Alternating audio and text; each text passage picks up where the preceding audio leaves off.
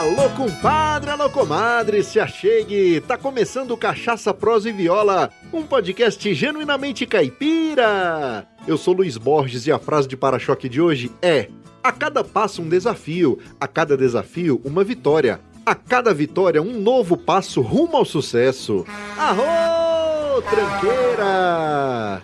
E para comemorar os dois anos de existência do Cachaça Prosa e Viola na Podosfera, a prosa de hoje é com o Mato Grossense que ouve o nosso programa desde os primeiros episódios e sempre me incentivou a continuar produzindo o podcast. Ele é engenheiro agrônomo formado pela Exalc USP e fundador do primeiro podcast do agronegócio. E sem mais delongas e com muita vontade de moer a horta, trago à mesa do Cachaça Prosa e Viola Paulo Ozaki. Seja muito bem-vindo, meu caro!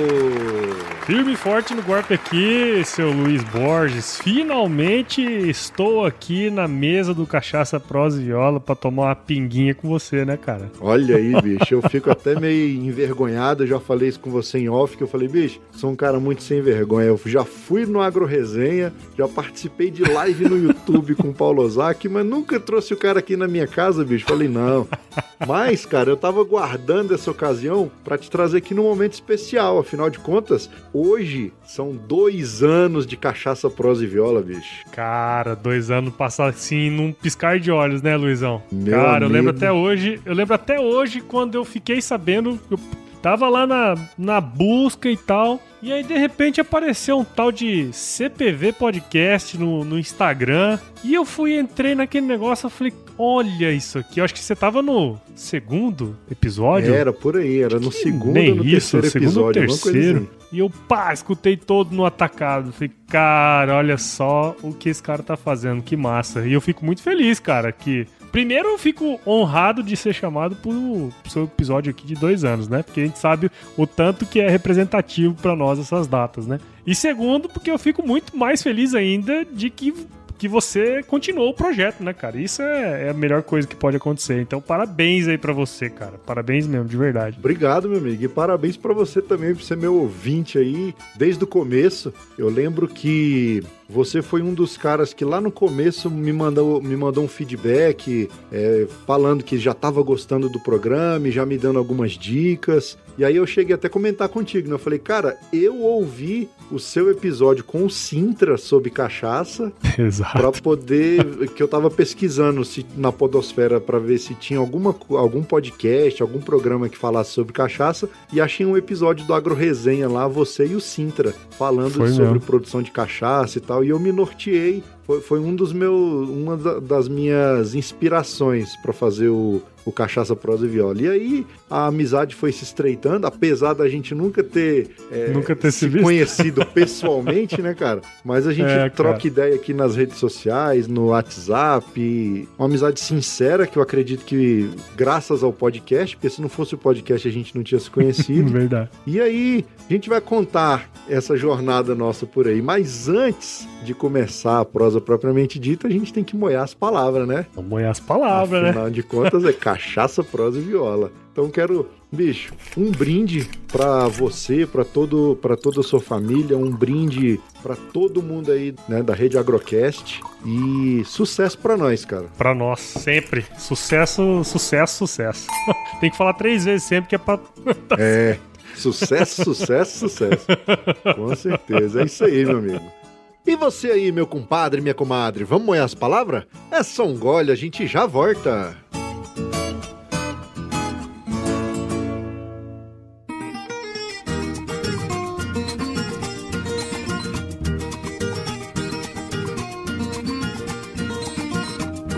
Compadre, comadre, em primeiro lugar, muito obrigado pela audiência. Você é fundamental para a existência do Cachaça, Prosa e Viola. Também não posso deixar de agradecer aos nossos padrinhos: André Silva, da Cachaça Arizona, Léo Lopes, do podcast Radiofobia, Luciano Pires, do podcast Café Brasil, Marcel Hatz, da loja Eu Amo Cachaça, Marcelo Fernandes, do Texas, Estados Unidos, Paulo Ozaki, do podcast Agro Resenha, professor Rogério Coimbra, do Mundo Agro Podcast e não menos importante, Samuel Milanês de Brasília DF.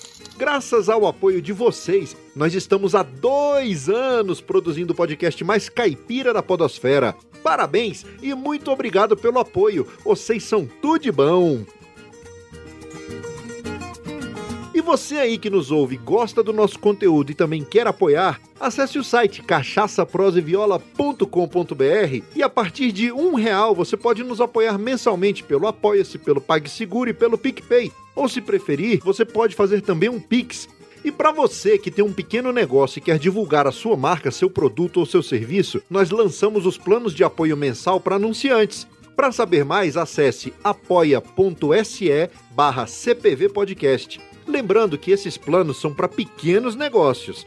Agora, se você que está ouvindo aí é diretor de marketing de uma grande empresa e quer anunciar no maior podcast sobre viola caipira e cachaça do mundo, baixe o nosso Media Kit em cachaçaproseviola.com.br barra Media Kit e entre em contato. Você sabia que, segundo dados da última pod pesquisa, 60% dos ouvintes já consumiram algum produto anunciado em podcast? Me vejo obrigado a concordar com palestrinha. Uma outra forma de nos apoiar é comprando os produtos da nossa loja oficial. Lá tem camisas, canecas, aventais, bonés, sacolas, um monte de novidade. Todos com estampas exclusivas. Lembrando que você que é nosso ouvinte tem 15% de desconto em qualquer produto da loja. Para isso, basta informar o cupom CPV15 na tela de pagamento. E no mais é isso, vamos pro que interessa, porque a prosa de hoje é um oferecimento da loja Eu Amo Cachaça.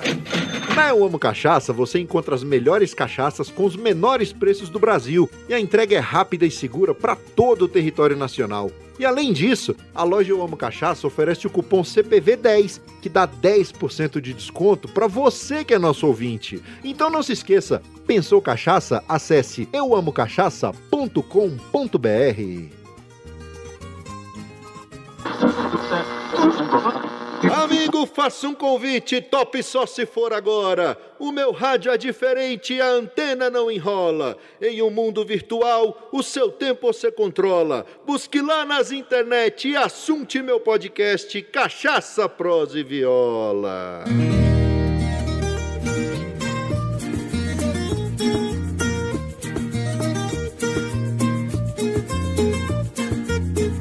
É isso aí, meu compadre e minha comadre. Estamos aqui de volta depois de molhar as palavras para comemorar dois anos de podcast e comemorar em grande estilo, porque nós vamos falar com um cara que está aí há muito mais tempo que eu na Podosfera e nós vamos conhecer um pouquinho dele, um pouquinho da história dele e vamos misturando aqui as coisas e vamos ver o que que dá o programa. O, a, a ideia hoje é comemorar, mas eu quero comemorar conhecendo Paulo Ozaki. Meu amigo, Conta pra mim aí das suas origens. Pois é, Luizão, eu sou mato-grossense, né, cara? Sou nascido aqui em Cuiabá, é... sou filho de pai japonês.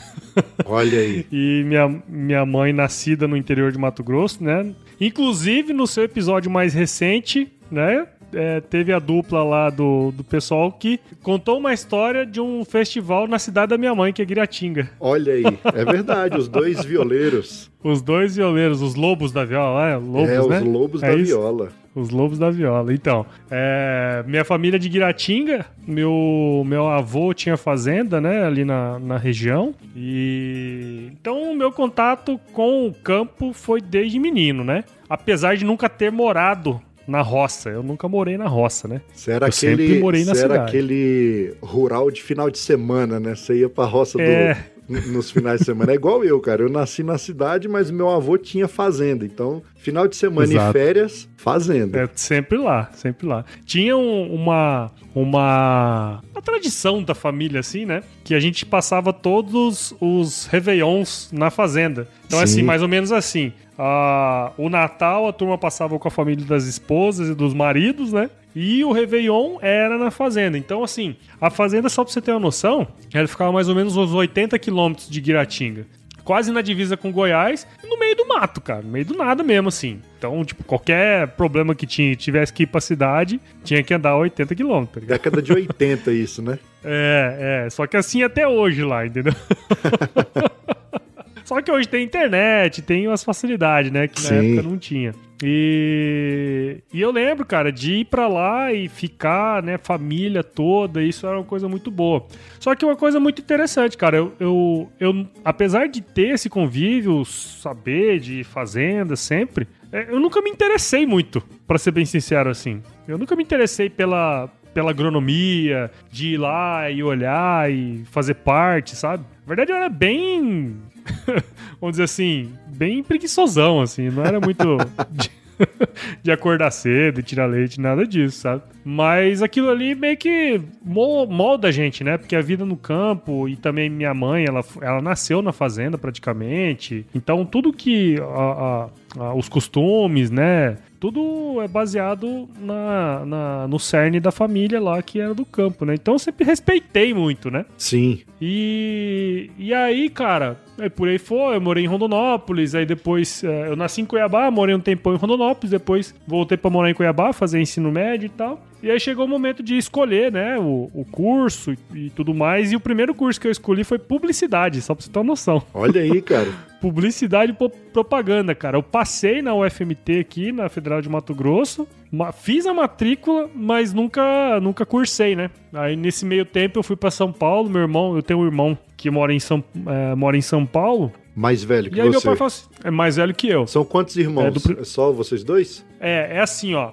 meus pais, eles já foram casados antes. Entendi. Né? Então eu sou fruto do segundo casamento de cada um. Uhum. Só que do meu pai e da minha mãe só, eu sou sozinho. Mas eu tenho um irmão por parte de mãe e um irmão por parte de pai. Ah, entendi. De, de mãe, né? Um uhum. irmão por parte de mãe e um irmão por parte de pai. Esse, esse meu irmão Otto, ele mora em São Paulo até hoje. E aí eu fui morar com ele lá, cara. Fui fazer cursinho e tal. E aí foi lá, assim, quando você fica meio sozinho, né? Tipo, sem ruídos e sem nada é que você reflete de verdade, né, sobre você, né? E aí, pô, eu sempre gostei, assim, por mais que eu não fosse interessado em saber das técnicas, eu gostava, né, cara? Ia lá, andava a cavalo, brincava na roça, jogava bosta nos primos, né?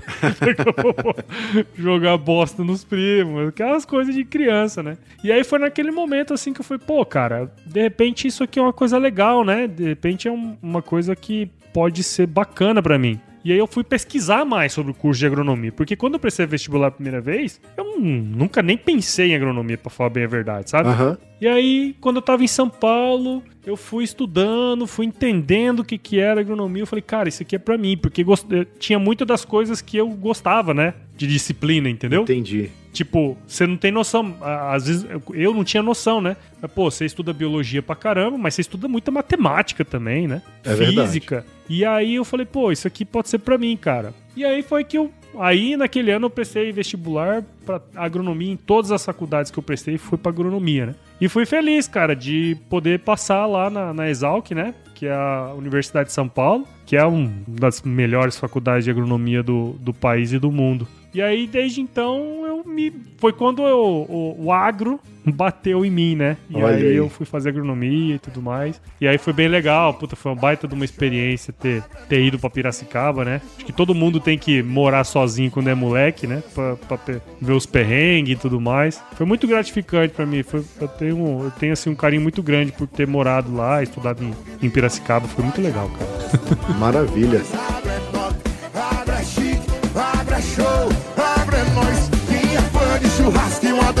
viola Pode acostumar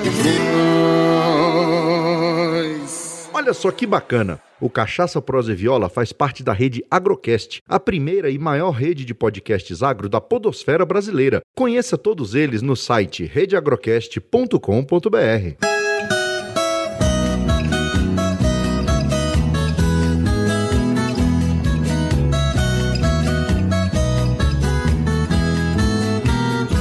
na época de faculdade, lá na, na Exalc, o que, que mais te, te cativou, assim, pra, na, na, na... Quando a gente começa a, a, Por mais que a gente. Você já tinha um convívio na roça e tudo, mas quando você começou a ver as matérias, começou a ver as coisas, o que, que mais te direcionou assim? Falar, cara, eu quero mexer com, com isso aqui. É, isso é muito legal, cara. É, na verdade, o meu primeiro ano de Exalc, assim, foi uma bosta, né, velho? Foi horrível, porque. Eram as matérias muito chatas, sabe, o, Luizão? Como toda, todo primeiro ano de qualquer curso, eu imagino, sabe? As matérias besta, é introdução, e aí você tem que fazer cálculo. Aquelas coisinhas básicas assim, que é básico quando você tá, quando você tá na, na, na universidade, né? E, aí, cara, e eu, na verdade, eu me apaixonei pela Exalc. Entendi. Mais do que pelo curso de agronomia, entendeu? Então, assim, meu primeiro ano foi muita farra, velho. Nossa, foi, foi muita farra mesmo, assim. Então, até não me dei muito bem na universidade no primeiro ano, não. É, mas, assim, isso é uma coisa muito legal da Exalc. Eu acho que eu até falei disso num vídeo recente, que a Exalc completou 120 anos esse ano, né? Sim. É, a Exalc, ela tem uma, uma aura, assim, em volta dela, que é muito interessante, cara. As relações humanas, né? Tem gente que gosta, tem gente que não gosta, né? De várias coisas. Mas eu vejo como um, um dos principais diferenciais, assim, é esse relacionamento que você vai criando com as pessoas lá dentro, sabe? E eu vejo que isso é o principal, assim, porque eu não fui um ótimo aluno. Eu, Uhum. na verdade, fui um aluno bem médio, assim, bem médio mesmo, sabe? Mas, cara, eu trabalhei desde o meu segundo ano. Olha Tipo, eu aí. fiz estágio desde o meu segundo ano de faculdade, eu fiz estágio pra caramba, e aí eu me dediquei muito aos estágios, sabe? Uhum. É, E aí eu voltei um pouco pra minha base também, meu avô era pecuarista, então desde o início da escola, assim, eu sempre fui pra área de pecuária, sabe? Entendi. Trabalhei muitos anos na área técnica com pecuária de leite. Era, eu gostava muito de trabalhar com pecuária de leite, cara. Uma coisa assim que eu curtia mesmo, né? Pra quem era preguiçosão, trabalhar com leite, né? É, tem que acordar cedo. Acorda cedo, tirava leite, aquelas coisas, né? Então eu gostava muito disso, cara. Eu lembro que eu trabalhei em algumas fazendas de férias e tal. E ali mais pro final do curso, eu me apaixonei por outra área do conhecimento que foi a economia, sabe? Entendi. E aí eu pude misturar um pouco do meu conhecimento técnico com a economia, né, com análise de mercado e tudo mais, foi quando eu fui para o CPEA, né, que é um outro centro, é um centro de pesquisa em economia aplicada lá. E aí eu apaixonei, cara, nessa área mais de escritório, sabe, praticamente quase, né? Entendi. E, e aí eu estudei muito essa parte de gestão, né, de custos, mercado. Foi quando eu, eu me especializei mais nessa parte. E a parte técnica para mim foi muito importante, né? Porque para você fazer qualquer tipo de análise nesse sentido, né, econômica, o conhecimento técnico é muito importante, sabe? Então isso me ajudou bastante depois. Então fui meio que. Eu sou sempre fui, sempre fui uma mescla de várias áreas do conhecimento. Eu sempre fui muito curioso em várias coisas, assim, né? Então isso me ajuda até hoje, na verdade. Que- acho que a gente é assim, né, Luizão? sim, Você também sim. é eu, assim, acho né, que, cara? eu acho que esse- o fato. eu- é, o que você falou é, é bem interessante. Você fala que, ah, eu não fui o melhor aluno da minha época e tal. E, e eu vejo isso muito com amigos meus, às vezes. A gente, hoje, eu olhando pra turma que estudava comigo lá atrás, eu também não era o melhor aluno e tal. Eu sempre tava no meio da galera, eu era muito assim de fazer o social, de estar com o pessoal, de estar agitando e tudo. E eu vejo que o pessoal que era muito CDF, que tava ali trancado estudando, muitas vezes hoje o cara nem na área tá mais, entendeu? Ele tá, tá fazendo Não. sucesso, mas em outra área completamente diferente, ou, ou não deu certo com aquilo, ou desencantou. E, no entanto, e a Exato. galera que ali ficava no social, que às vezes ralava pra caramba pra chegar no final do semestre com as notas tudo em ordem ali pra não, não reprovar, é, é- é o que tá, na, é o que tá na, na área, né? Então acho que essa parte social é muito importante, né, cara? Porque isso Muito. você, se a gente for parar pra pensar hoje, no mercado de trabalho, é, o relacionamento o, é, é, interpessoal conta muito, né? Não é só o cara ser um puta profissional assim na questão técnica, na questão de, de saber, de ter conhecimento. Mas vezes, o cara às vezes sabe tratar, lidar com pessoas, sabe lidar com conflitos. Eu acho que isso é uma habilidade que meio que informalmente você acaba adquirindo né, né, dentro da, da faculdade, dentro do campus, né? Sim. É, são, são habilidades complementares sempre, né, Isso, cara? Isso, exatamente. é- isso é um ponto muito importante. Porque assim, o cara pode ser. Você já deve ter conhecido um cara que é relações públicas, né? Um cara que. né? E que daí, a hora que você põe um problema na mão do cara, o cara não resolve nada, né? Sim. Então também não pode ser assim, né? não, cara? não. É, é o sempre- somebody love, não vamos somebody É o love. somebody love, é Veja sempre bem. um somebody love ali, né? Então eu, vejo que é sempre um equilíbrio, né? Sim. É, você tem que ter, obviamente, um conhecimento técnico, pelo menos um pensamento lógico. E se você não tiver isso, você tem que saber o telefone de quem tem. Exatamente. É, Esse é o grande lance, né? E óbvio, né, cara, essas relações, ah, o tratamento, eu vejo assim que é, muita gente pecou, né, na, na faculdade de não ter tido esse tino de, sei lá, fazer estágio, conhecer gente diferente, né? Eu, graças a Deus, assim, eu, eu morei numa república que me ajudou muito nisso, cara. Muito, muito, muito, muito em várias coisas, né? Eu era muito Caxias na época que eu cheguei lá sabe? Era Caxias demais da conta, cara. Chato mesmo. Na verdade, eu, ainda sou. Hoje eu sou um pouco menos chato, sabe? Mas lá, é, imagina, você convive. Eu, eu, teve uma época na República que a gente morava em 12 dentro de uma casa com três quartos, né, cara? Se então, tivesse dizer, câmera, era... era... Big Brother, né, cara? É, cara, é isso aí, velho. Big e... Brother Exalc. E... e é muito louco, cara, porque é gente de todo tipo, né? Gente de todo tipo de criação, gente de todo tipo de condição econômica. Pelo menos na nossa república era muito assim, sabe? Tinha gente de tudo quanto é jeito. Isso foi uma escola. Eu, eu arrisco a dizer, Luiz, que essa talvez tenha sido a maior escola minha durante a, a, a, a, universidade, sabe? Durante o curso, assim. Sim. Porque ali você aprende muita coisa, muita nuance, né, cara? Que depois, hoje, né, depois de alguns anos de formado, a gente percebe que tem muita gente que não consegue resolver alguns tipos de conflito no trabalho porque não vivenciou nada disso antes. Exatamente. Sabe? E aí, quando você tá ali na República, você tem que resolver na hora, porque você mora com o cara, tá ligado? Porque... É verdade. e, né? Então, é, é, é uma coisa muito louca, assim. Eu divido a minha meu período lá na Exalc é, são três as bases na minha visão, sabe? É o conhecimento adquirido em, em aula, né? Que na minha visão até um pouco menos, porque você nunca tá 100% na aula, né? Mas para mim a base foi relações interpessoais, ter morado em república e de trabalho mesmo ter feito estágio desde o início. Isso para mim foi, na minha visão, foi o grande diferencial, assim, porque te dá responsabilidade, inclusive na República, né? Você tem muita responsabilidade também. Uhum. Porque afinal você, você tá falando ali de 10, 12 pessoas morando que tem uma casa, tem uma, uma empregada, né? Tem conta para pagar, tem um monte de coisa que te dá essa responsabilidade porque você cuida dos outros também, né? E à medida Sim. que você vai avançando, você vai ficando mais velho na República, sua responsabilidade aumenta ainda mais. Você cuida dos mais novos. Tem toda um, um, uma tradição por trás, né? Que é que para mim foi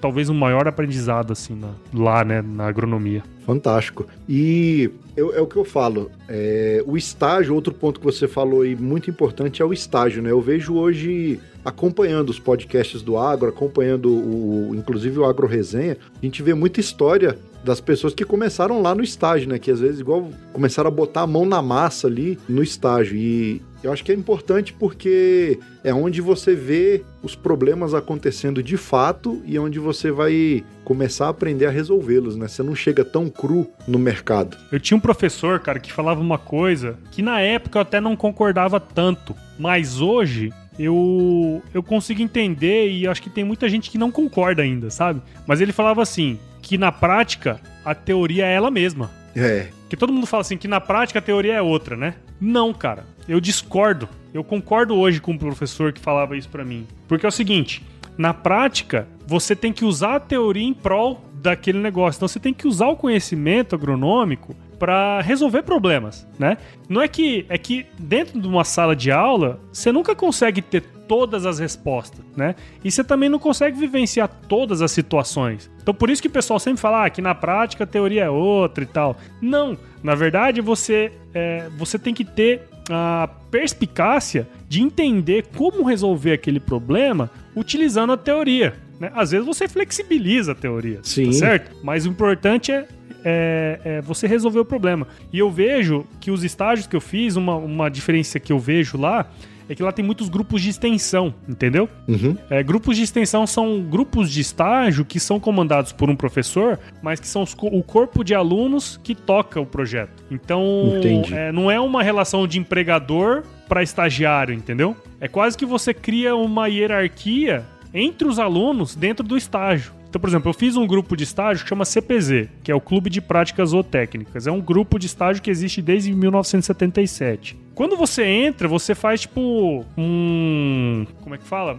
Um processo de seleção que é nas férias. Você vai lá, roça pasto, faz aduba pasto, faz cerca. Aquelas coisas que, que peão faz mesmo, né? E, e aquilo tudo é coordenado pelos alunos, cara. Os alunos mais velhos fazem a seleção dos alunos mais novos. Entendi. Entendeu? Então todo ano tem uma, um, novos alunos que novos alunos que vão entrando nos grupos de estágio. E à medida que aquele aluno que é mais velho vai aumentando o seu nível dentro do grupo de estágio, ele vai ganhando mais responsabilidades. Eu lembro assim, no grupo de estágio que eu fazia esse CPZ, quando você entrava, você fazia rotina. Quer dizer, você ia lá, dava leite pro bezerro, ia fazer a ordenha, ia é, consertar uma cerca ali, ia roçar um pasto ali, sabe? Mas à medida que você vai, vai evoluindo nesse processo, você quase que vira o gerente da fazenda, sabe? Entendi. Da escola. Então você vai manejar o pasto, você vai fazer os controles zootécnicos, você vai inseminar, você vai planejar as compras junto com o coordenador do estágio. Então você começa a ter uma visão de fazenda dentro da, da universidade. Então é muito comum os caras que fazem esses tipos de grupo, que, que trabalham nesses grupos de estágio, muitos deles são empregados, entendeu? Entendi. E, e outros cara já tem uma noção. já montando um negócio, né? Vamos dizer assim. Exato, cara. Exatamente. Então acho que esse é um, um grande ponto, assim, que eu vejo que os grupos de estágio ajudam demais. Maravilha, fantástico. Fala comigo. Arroba 300 conto, uma carga de boi de 20 boi gordo com 20 arroba. Quanto?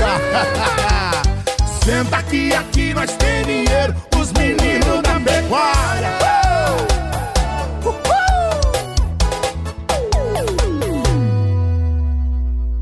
Uai, Su, você gosta de rede social? Então larga a mão de ser bobo, segue nós no Instagram, Facebook, Twitter e agora também lá no TikTok. É arroba CPV Podcast.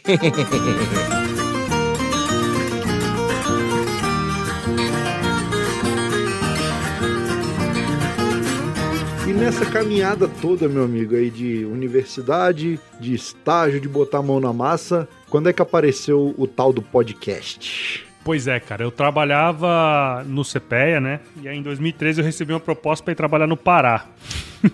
Lá na cidade do Calipso. Lá no Parazão. eu fui, era no sul do Pará, né? E aí eu fui pra lá, rapaz. E aí eu fui, primeira vez que eu morei na roça mesmo. Eu morava na fazenda. E aí, imagina, 2013, não tinha internet boa. Não. Né? A internet da fazenda era só lá na sede. E informação você só adquiria através de, do, das parabólicas lá, né? Das, da, das coisas que tem na parabólica. E aí o Dindim, que você conhece, da rede. Sim. Ele, ele era o consultor dessa fazenda. Eu conheci o Dindim lá. E aí o Dindim, Bart, entusiasta de podcast, ele chegou para mim e falou assim: Prudence, porque o nome de escola é Prudence, né? Uhum. Ele, é, aí ele chegou assim: Ô Prudence, você sabe o que é podcast, cara? E eu, como todo cabaço, falei: Pode o quê? Que porra é essa, né, cara?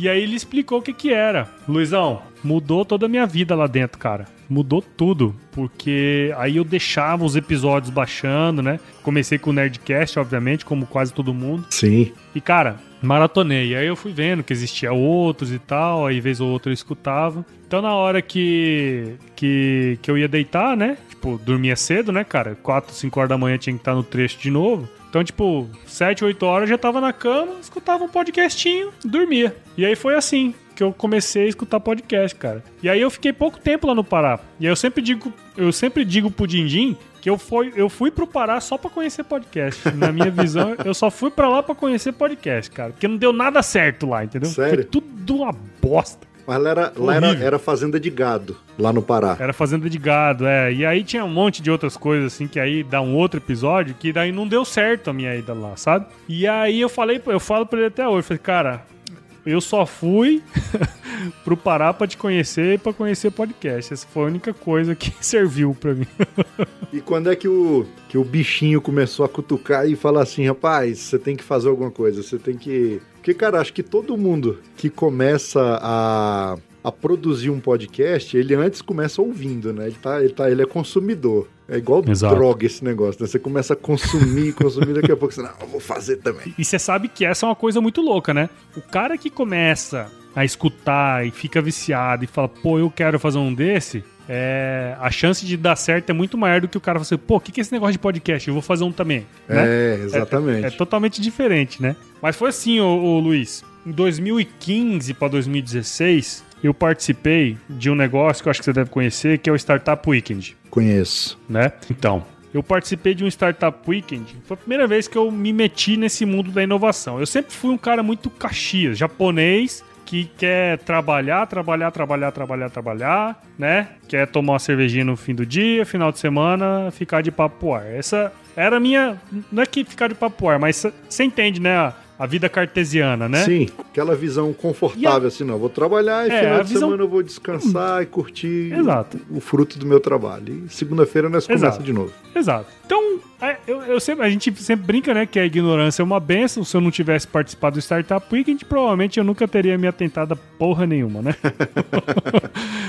e aí, cara, eu participei desse negócio, Luiz, e eu falei, cara, velho, que bagulho louco. Em 72 horas nós tiramos uma ideia do papel. Olha aí. 72 horas, né? Quer dizer, 72 horas a gente tirou uma ideia que era completamente da, da imaginação de alguém, trabalhamos 72 horas ininterruptas e fizemos um pitch no final, quase como um negócio. E o que que era? A gente bolou uma ideia de entrega, um delivery de frutas e legumes. Só que a nossa ideia foi assim. Cara, inclusive isso é uma boa ideia. Eu não sei porque que nós não tocamos pra frente, mas basicamente é o seguinte: a gente pegou a Feira Municipal de Cuiabá e a gente mapeou todas as bancas da feira, é, colocamos todos os produtos que aquela cada banca tinha e fizemos tipo um e-commerce. Um mercado livre Tá ligado? de, de, de É tipo frutas um e mercado, verduras. um mercado da Feira Livre. Chamava inclusive Minha Feira Livre. Olha aí. tá ligado? E aí a pessoa que ia comprar, ela podia escolher a banca, porque muitas vezes você vai numa determinada banca porque é aquela banca que você gosta de comprar, Sim. né? E aí a gente pegou o nome da pessoa, fizemos uma fotinho, banca da Vilma, banca do fulano, banca do cicrano, sabe? E aí colocamos lá, tipo, no e-commercezinho, a pessoa entrava na banca da pessoa e sabia o que, que tinha lá. Foi bem legal, cara. A gente tirou essa ideia do papel, fizemos uma venda, Aí ela botava, botava as coisas na sacola de uma banca, de outra, e escolhendo, botava na sacola e aí tinha o delivery que ia levar É, pra ela. aí o, o- a, nossa solução era fazer a entrega, tá ligado? Ir lá, fazer a compra e fazer a entrega. né? Entendi. E aí, cara, a gente tirou isso, essa ideia. Eu falei, cara, olha isso, velho. Eu não faço nada no meu fim de semana. Em um fim de semana eu criei, quase criei um negócio aqui. E aí depois daquele dia, Luizão, eu, eu falo assim, cara, eu tenho que fazer alguma coisa. Tem que fazer alguma coisa. tive, tive, cara, um milhão de ideias. Sabe? Tive um milhão de ideias. Aí tem um cara que provavelmente você deve saber quem é, que é o Angelo Zelame, né? Sim. que que toda vez que eu tinha uma ideia, eu pegava e falava pro seu gaúcho, olha essa ideia aqui, cara. Ele fala assim, puta, ideia massa, hein? Só que da ideia pra realização não acontecia porra nenhuma, né? Aí teve um dia, cara, que eu tava. Que podcast é assim, né? Você tem uma época que você tá escutando pra caramba, e tem uma época que você não tá muito afim de escutar podcast, né? Sim. E, e numa dessas épocas que eu tava muito, muito, muito afim de. escutando muito podcast assim, porque eu tava nessa pira aí, sabe? Foi 2017. E aí eu tava escutando o, o, o Geração de Valor do, do Flávio Augusto, né? Eu já tinha escutado os podcasts lá no início, e depois eu passei a escutar todos de novo. E eu tava escutando um podcast, eu lembro até hoje da imagem, eu tava na cozinha do meu apartamento que eu morava antes. Ele falou uma coisa assim, tipo, ó, às vezes a solução tá na sua, na sua frente, você não tá enxergando. Eu falei, pô, cast, cara. Fui lá e busquei de novo se tinha algum podcast de água. Não tinha. Falei, Olha aí. tá aí. É esse negócio que eu vou fazer. Desse dia pro primeiro episódio foi um mês, Luizão. No- Desse dia pro primeiro episódio foi um mês, cara. Que eu estudei, comprei equipamento, fiz todas as cagadas possíveis e imaginárias que um podcaster cabaço faz. Eu fiz tudo isso em um mês, cara. Foi uma curva de aprendizado assim que eu ficava madrugada. Madrugada estudando, madrugada estudando. Eu lembro que o primeiro episódio, eu falei sempre pra minha esposa, cara. Primeiro episódio, eu gravei e eu fui aprender a editar, né? Que eu gravei e eu fui aprender a editar. Eu comecei 7 horas da noite. Eu devo ter terminado de editar umas 5 da manhã, já era de dia já. Nossa. Eu, eu passei tipo 10 horas na frente do computador assim. E você nunca tinha editado aí- antes, né? Isso tudo foi fazendo e aprendendo. Nunca. Não, nunca. Nunca tinha editado na vida, tá? Nunca, nunca, nunca. Só com, só com tutorial de YouTube e só. com tutorial de YouTube, cara. E aí eu peguei e deixei um post-it assim no meu computador. Falei pra ela assim: a hora que você acordar, escuta esse episódio e depois me fala o que você achou. eu falo isso pra ela, ela lembra até hoje, cara. Que foi quando começou. Foi o primeiro episódio, assim, do podcast. Que massa. E ela olhou e falou assim: Cara, ficou massa, ficou legal. Ela- e ela não é muito de podcast, assim, sabe? Ela só, ó, ficou legal, eu gostei. Aí foi o que eu precisava, né? Foi o, a... Aí foi, foi velho. o aval, né? Aí, aí arrochei, cara. Aí arrochei. Eu editei o meu podcast até o 40, 50 mais ou menos assim. Acho que até um pouco mais. Aí eu arrochei, velho, arrochei. Aí foi massa pra caramba. E foi assim que começou, cara. Aprendendo na, na marra mesmo. Como todo, como todo cara que não é da área, né? Foi bem legal, foi, foi uma história bem bacana. Pô, maravilha, cara. É, o meu foi parecido também. Eu comecei, eu tive, eu ouvia já podcast há algum tempo, desde mais ou menos essa época, aí 2012, 2013. E mas eu, o desejo mesmo de fazer foi quando eu dei uma entrevista num podcast. Foi quando me chamaram. Isso é muito legal, quando né, cara? me chamaram para gravar um podcast. Então eu fui como convidado. E aí eu... E qual que e qual que foi sua sensação na hora que você gravou um podcast que você viu, você escutou, cara? Ah, cara, foi legal pra caramba, porque era um podcast que eu já escutava, né? Eram de uns uhum. amigos meus e quando eu vi, eu era o, o, convidado lá. É muito louco, velho. É muito. Cê, é massa, cê, né, velho? Sim, você não acostuma com a voz, né? Você fica achando a voz estranha. Você fala, cara, não, mas tá muito ruim, tem que melhorar isso. Mas é uma sensação legal, cara, de você participar. E aí eu fiquei naquilo. Foi a mesma coisa. Eu, aí eu falei, cara, deixa eu pesquisar aqui. Se tem alguma coisa que fala de viola caipira ou de cachaça. Não tinha. Tinha alguns episódios. Um deles era um Sim. do Agro Resenha, que na época já tinha o do Agro Resenha com o Sintra da, da, uhum. da Exalc lá, que vocês falaram sobre hidromel, sobre destilados e tal. Eu falei, cachaça. Ó, então, assim, tinha episódios dentro de podcasts, mas, mas não um focado nisso. Aí eu falei, cara, é isso. Só que o meu não foi um mês só, né? Foi. Eu demorei um tempinho, assim, do, da ideia até sair o primeiro episódio. Porque primeiro eu não queria fazer sozinho. A minha ideia inicial era ter mais, mais uma ou duas pessoas apresentando comigo, né? E a gente É sempre assim, né? Só que aí, cara, o, o eu tava muito pilhado para fazer. E aí dois amigos meus que um amigo que eu chamei para fazer falou: "Não, vamos". Aquela empolgação, vamos, mas eu, então tá, bora. Ele: "Não, mas agora eu tô enrolado". Eu falei: "E aí, semana que vem?". "Não, tô enrolado". Aí eu falei: "Pô, não vai, não tá na mesma pilha que eu". Aí chamei outro. Ele, não, vamos, é só falar o dia. Eu falo, não, então tal dia. Ih, não, hoje não dá. Aí, não, então outro dia. Não, hoje não dá. Aí minha mulher falou, amor, tá, quando você põe uma coisa Larga na sua cabeça, enquanto você não tira do papel, enquanto não realiza, você não sossega. Faz você sozinho, é, não é você que quer fazer? Fica dependendo dos outros? Vai você. Aí eu falo, cara, nessas horas as mulheres dão força pra gente, né, bicho? Eu, é verdade. A, a Aline, ela compra minhas, minhas ideias todas, assim, eu acho fantástico. E isso é, é eu não sei para você, cara, é até uma pergunta aí. Que, nós estamos aqui no seu podcast, né, inclusive. E qual que é a importância, na sua visão, da família nesse processo aí, cara? Cara, é assim, 90% do podcast é colaboração da família, cara. Porque se não, se não tiver essa colaboração, não sai. Porque por mais que a gente leve a sério, por mais que a gente trate como algo assim, não, é compromisso, né? De, de toda semana sair um episódio, vamos colocar assim, não é pelo menos para mim ainda, não é minha atividade principal. Então, antes do podcast, eu tenho uma série de outras prioridades, né? E aí esse apoio, cara, é fundamental, porque igual agora eu tô gravando, os meninos estão. E aqui em casa é muita gente, pô. Aqui em casa são é, quatro, quatro filhos, quatro. a mulher, a sogra.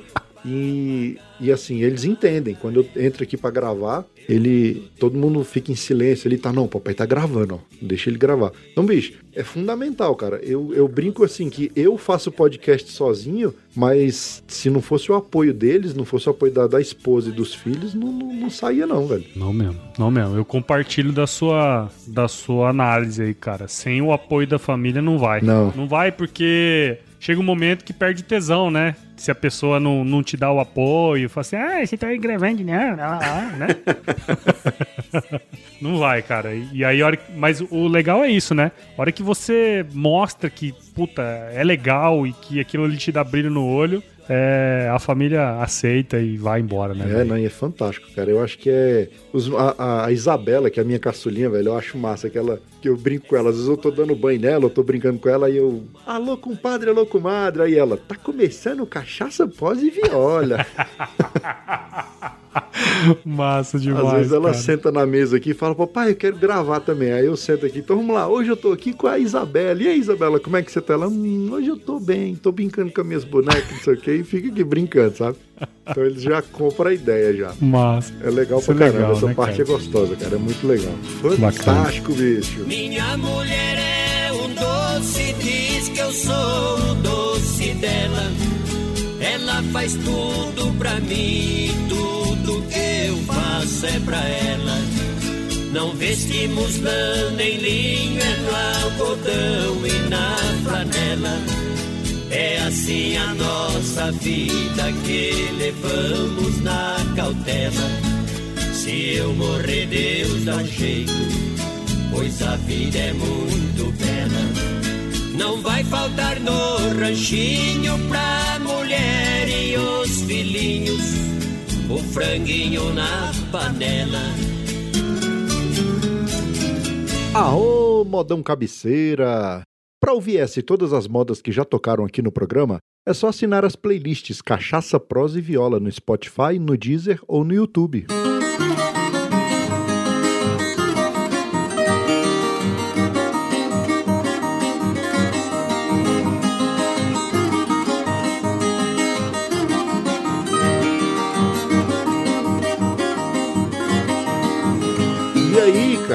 tem mais uma, uma, uma guinada aí nessa sua vida, né, cara? Porque você começou com um podcast é, como um hobby e fazendo uma coisa que você gosta, que eu acho que é o fundamental, é igual você falou. Quando você faz, assim, cara, cara, eu tô com tesão, quero fazer, isso aqui vai ser legal de fazer, a, a chance de ter sucesso é grande. E aí, nesse ponto, eu me espelho em você também. Claro, tem outros mestres aí que eu me espelho. O Luciano Pires, acho que você também. O Léo Lopes, a galera daqui de Brasília, que é o Plínio Perru e o Harry aqui do Praticamente Nada. Mas aí chegou num determinado momento aí que o podcast começou a falar mais alto. Lá no começo, no, no, quando você idealizou o podcast, qual que era a sua ideia inicial com o Agro Resenha? Que você falou assim, cara, o que que vai ser o Agro Resenha e onde eu quero chegar com ele? Luizão, essa pergunta é muito boa, cara. Porque assim, é, eu sempre tratei o podcast, eu sempre falei isso mesmo, tá? Aqui em casa. Falei assim, ó, o podcast é o meu hobby sério.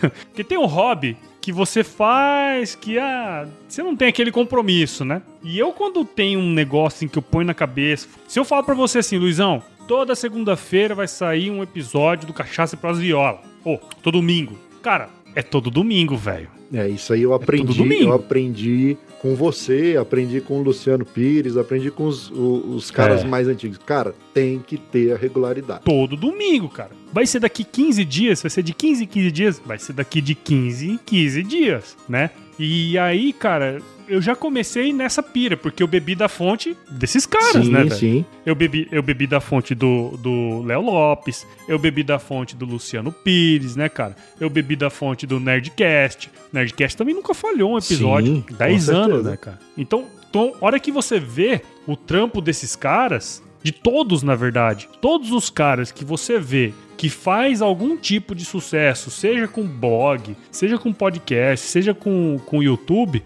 nenhum deles começou a fazer ontem, né? Não. Todos eles começaram há muito tempo e com regularidade. A hora que você começa a perceber isso, tipo, não tem outro caminho, né, velho? Então eu comecei o podcast e já falei, ó, isso aqui é um hobby sério, então eu vou colocar todos os episódios no final do dia de domingo. E assim, no, no início não foi nem de caso pensado. Foi meio que, ah, eu, eu vou pegar o episódio pra começar a editar no- na sexta-feira à noite, termino no sábado e posto no domingo, entendeu? Acabou que foi uma decisão bastante interessante, porque todo mundo que é do agro e que trabalha viajando, viaja na segunda-feira Segunda.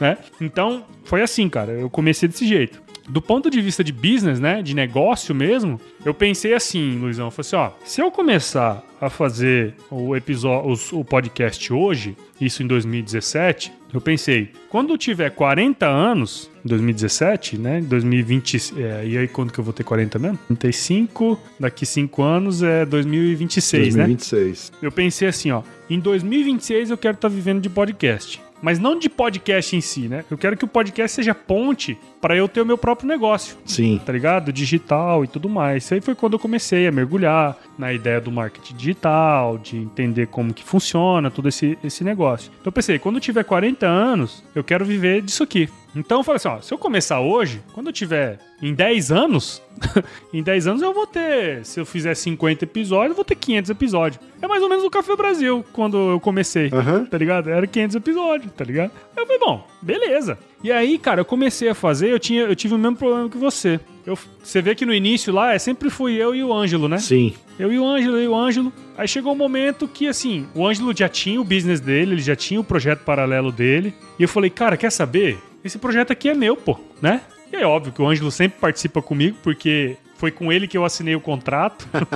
Tem um contrato que ele falou assim, cara, toda hora você me traz uma ideia aqui, eu quero ver você realizar. Vamos escrever aqui um contrato. Foi quando a gente falou, ó, a partir de agora o Paulo vai fazer 15 episódios até o final do ano, né? É, foi mais ou menos essa Olha ideia. aí. Por isso que no episódio 15 eu fiz uma homenagem pra todos os podcasters que me influenciaram. E o único que me respondeu o e-mail foi o Luciano Pires. Ó, isso aí tá, tá num livro, né, cara? Tá escrito, no, tá registrado Tá, hoje no livro. Tá Pedra no lá. Lago. Tá registrado. Tá registrado lá.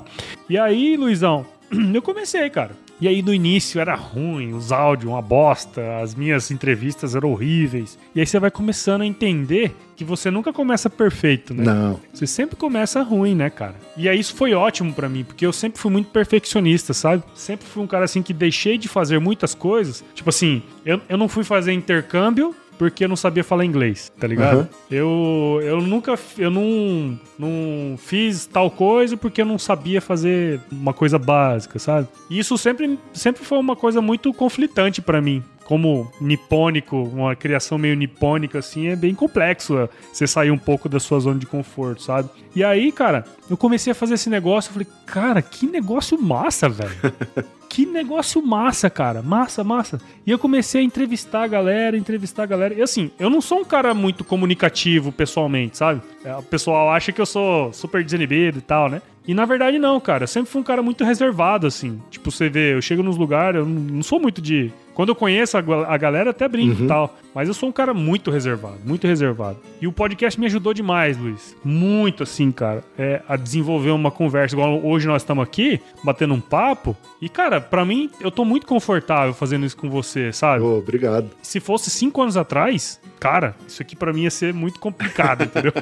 Tá meio travado. Não, mas é esse, esse, É, esse desenvolvimento a gente percebe mesmo. Nos primeiros, eu ouço hoje os primeiros Cachaça Prosa Viola também, eu fico assim, eu, caramba, velho, eu era muito travado, eu ia perguntar, falava às vezes. E você vai pegando a cancha, né? Com o tempo. É. É. uma das coisas que ajuda bastante, velho. Melhora muito a comunicação. a dicção, né, cara? Você fala melhor, né, velho? Você consegue ligar as ideias melhor. Isso me ajudou muito no trabalho. Muito, muito, muito, muito no trabalho, assim. Porque às vezes você ia fazer uma apresentação ou você ia falar em público, dá aquela travada na hora, às vezes some as ideias, né? E, e o podcast me ajudou muito, assim, cognitivamente, sabe? De pensar numa coisa, falar e tal, analisar, escutar, né? Porque o grande lance, quando você é um host de podcast de entrevista, o grande lance é você escutar atentamente, né? Porque é numa coisinha que o cara fala que você põe um insight massa e o cara, puta, aí o cara fala, sabe? Exatamente. Esse, esse para mim foi assim a coisa mais valiosa que o podcast me trouxe, assim, sabe?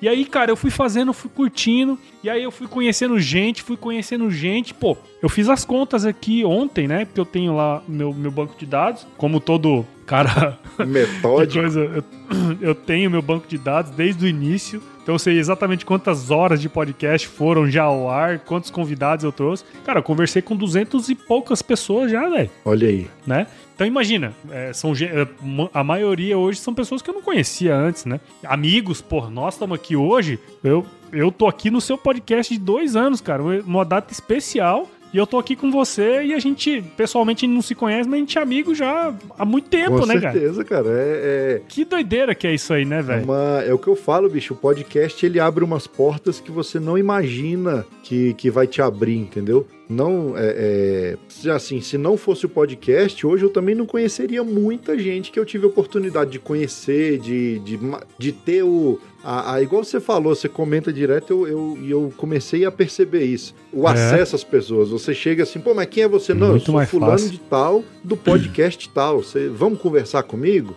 Então você já tem um pretexto, né? Você já tem uma desculpa pra chegar Sim. no cara, pra conversar com o cara. Coisas que sem ele você não teria. Falar, ah, vou chegar lá, eu sou quem? Cara, quando que eu ia marcar uma reunião com o José Luiz Tejon? Olha aí. Ah, vamos conversar uma hora aí, José Luiz Tejon. Nunca, velho. Nunca na história eu ia conseguir. Agora, ô Tejon, tem um podcast aqui e tal, vamos gravar? Pô, vamos e tal. Sabe? É, é outro esquema, cara. E, e é isso muitas vezes que, que as pessoas acabam não enxergando, né? Que você começa a ter um acesso a gente que você não teria se você não tivesse um projeto. E a pessoa vai e olha o seu projeto e fala assim, pô, esse cara tá fazendo um negócio. Esse cara tá fazendo acontecer. Esse cara é diferente. E aí te ajuda em vários aspectos, né? Sim. te ajuda no aspecto profissional, porque, pô, você tá trabalhando numa empresa. E aí o cara vê que você tá mexendo doce, né? É, pô, no mínimo, no mínimo, você é um cara interessado, né? Com certeza. É, então você acaba virando um ativo muito valioso. Por exemplo, a empresa que eu, que eu tava até pouco tempo atrás, é. Tipo, eu nunca perdi o contato com eles, mas eles falaram, pô, essa, esse seu network, essa, essa capacidade que você tem de conversar com as pessoas e tal, entrevistar, é um atributo que a gente olhou quando a gente quis trazer você. Olha aí. Olha que doideira, né? Então, quer dizer, te diferencia mesmo, velho. É, parece demagogia, né? Mas não é. É um negócio assim que de fato acontece, cara. As pessoas olham isso. Porque a maioria das pessoas não faz, né, Luiz? Exatamente. Quantas, quantos Luiz Borges, amantes de cachaça, prosa e viola nesse Brasil não existem? Pois é. E que já pensaram em fazer alguma coisa nesse sentido nunca fizeram nada, né? Às vezes tiveram até a ideia, né, cara? Mas é o que- é a gente fala. É. A ideia, enquanto ela tá no plano das ideias. Trazendo pro mundo das commodities agrícolas, né? Ideia é igual commodity. É, desse jeito. Tem de monte, né, cara? E aí, sabe o que é uma coisa muito louca, né? Depois que eu tirei o agroresenha do papel, veio um monte de gente falar comigo. Assim, cara, eu sempre quis ter um podcast.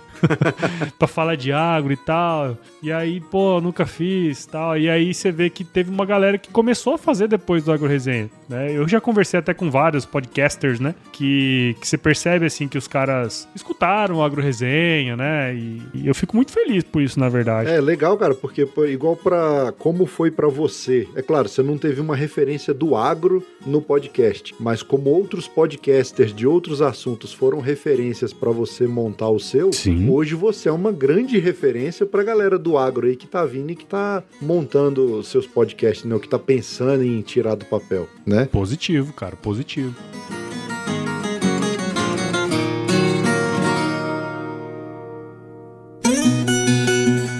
Tá gostando do episódio? Então segura aí que tem mais. Eu só aproveitei a deixa pra te contar uma novidade. Chegou a hora de realizar o sonho de aprender a tocar viola no conforto da sua casa. Você sabe como? O violeiro caipira Wilson Teixeira desenvolveu o curso online Viola Sem Fronteiras, que conta com 100 aulas divididas em 10 módulos, além de videotablaturas e arquivos em PDF que vão te auxiliar no estudo da viola caipira. E assunto é só, os alunos do Viola Sem Fronteira têm suporte via e-mail e WhatsApp, diretamente com Wilson Teixeira, que é um violeiro caipira com mais de 20 anos de experiência. Então você está esperando o que para realizar o seu sonho de aprender a tocar viola? Acabando esse episódio, acesse cachaçaproseviola.com.br barra viola sem fronteiras e garanta já a sua vaga. O link está na descrição desse episódio.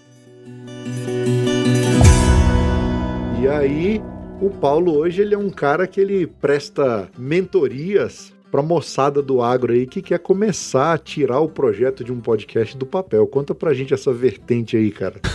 Pois é, cara, isso é uma coisa bem interessante, porque acontece, né? Muito. Tipo assim, com- começou a acontecer com bastante frequência. Bom também. Os caras falam assim, ô, ô, ô Paulo, como é que faz tal coisa, cara? Como é que grava assim, assado? Como é que você grava? Como é que você posta? Onde que coloca? O que, que é podcast? E aí, assim, no início você ajuda. E eu continuo ajudando, inclusive, até hoje, né, cara? Eu, quem chega pra mim pra perguntar, eu nunca vou deixar o cara sem resposta, né? Afinal, sempre teve alguém pra me ajudar no início, né? Aham. Só que chegou um momento que era muito. Você pensava assim, poxa, isso aqui tá, tá tomando, tá tomando um pouquinho do meu tempo, né, cara? É. Aí eu pensei assim, pô, por que, que eu não posso ensinar, né? Tipo, passar a minha experiência, como é que foi, é, o que que, o que que a gente tá fazendo e tal, né? E aí surgiu a ideia da mentoria. Até hoje a gente teve duas turmas, eu lancei a terceira turma agora, só que não deu certo, não veio ninguém. Calma. Mas não tem problema. Calma. É, então, mas é, é tranquilo, cara, porque assim, é, da galera que já veio e que fez, teve muita gente que teve resultado, assim, sabe? E relativamente rápido, velho. E tipo, coisa, coisa assim que eu demorei, sei lá, dois, três anos pra entender, que o cara já começou entendendo. Aí o cara já começou voando baixo, sabe? Sim, e, e isso faz toda a diferença, né, cara? Nossa, Imagina você, toda, cara. você lá em 2017, 2016, 2017, quando começou o você ti- tinha, é igual a gente estava conversando antes de começar aqui, né? Tinha muito pouca referência, bibliografia, você falou, tinha um livro do Léo Lopes e mais um outro, né? É, e o outro nem era de produção, cara. É tipo assim, os caras falando da experiência deles com podcast, É, e assim, e o- a produção em si, a parte técnica, gravar, editar e publicar, Cara, é só a pontinha do negócio, né, velho? Tem, se você for olhar uma cacetada de coisa que tem por trás aí, galera nem imagina. E, e eu acredito que essa mentoria, que esses toques, esses conselhos aí, é, dá uma atalhada muito grande, né, velho? O, o- eu, eu, antes, quando eu comecei a- com esse trabalho, eu, fui, eu fiz uns cálculos. Eu fiz uns cálculos. É que a gente, às vezes, tem a tendência sempre falar assim: ah, quanto que você gastou, né, até hoje pra fazer o podcast. E aí você vai colocar os equipamentos, né, tal. E você nunca coloca a sua hora. É. E aí eu fui fazer uns cálculos, falei assim, ó, ah, eu demoro tanto tempo pra fazer um podcast, lá no início eu devo ter estudado tantas horas e tal, eu coloquei lá. E eu fiz uma conta, cara, eu me assustei com a conta. tipo, eu provavelmente, Luizão, até começar a monetizar o meu podcast, eu devo ter gastado em horas e em equipamento mais de 150 mil reais. No, eu comecei, eu comecei a fazer essas contas aqui. Equipamento eu já tinha muitos, né? Pra bem a verdade, que assim, você já é músico e tal, conta da né? música, então eu já tinha boa, boa parte dos equipamentos. Depois eu fui comprando umas perfumaria aqui, umas perfuma, perfumaria ali, mas realmente a questão de hora homem trabalhando, Hora, cara. caramba, velho, é E assim, aí você percebe que o equipamento foi barato nesse Sim, processo. não, o equipa... é outra coisa que eu ia falar. O equipamento é o menor O equipamento do seu foi custo, é o menor barato, dos seus cara. custos, entendeu? Exatamente, eu parei e falei, cara, velho, você já imaginou você pegar um cara que investiu em horas quase 150 mil reais? O tanto que esse cara não vai te economizar de tempo dentro de um processo Claro. que, porra, é muito, né? Eu, eu parei pra pensar, eu falei, pô, cara, eu acho que eu posso ajudar, eu acho que eu posso ajudar, né?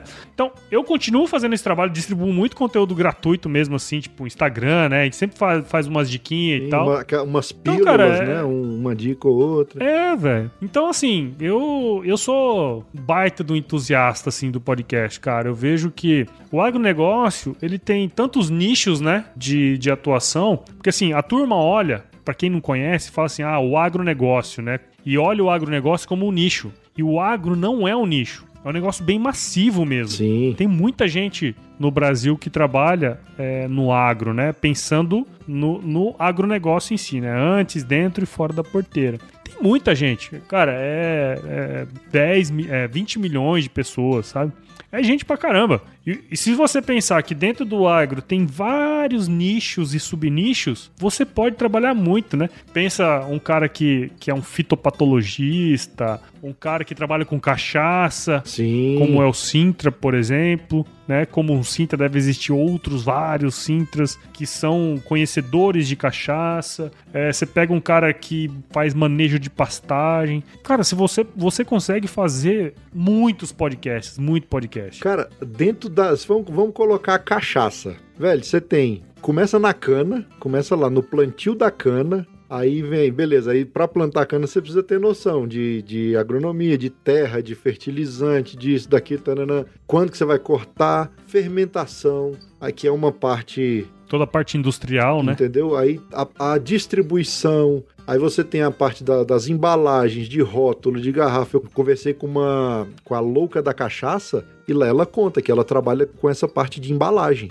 Ela era do ramo de cosmético, da, da, da parte de cosmético, Uhum. e por gostar de cachaça, ela começou a atuar na área de embalagens dentro do mercado do cachaceiro, do mercado de destilados. Que massa, velho. Então, assim, você vê que Olha aí, é, é, então, só dentro, se você for pegar um nicho só do agronegócio, pra, ou seja, para chegar a cachaça engarrafada no, no- na sua casa ou no balcão do, do restaurante ou do bar, olha só a cadeia produtiva que tem envolvida, velho. Pois é.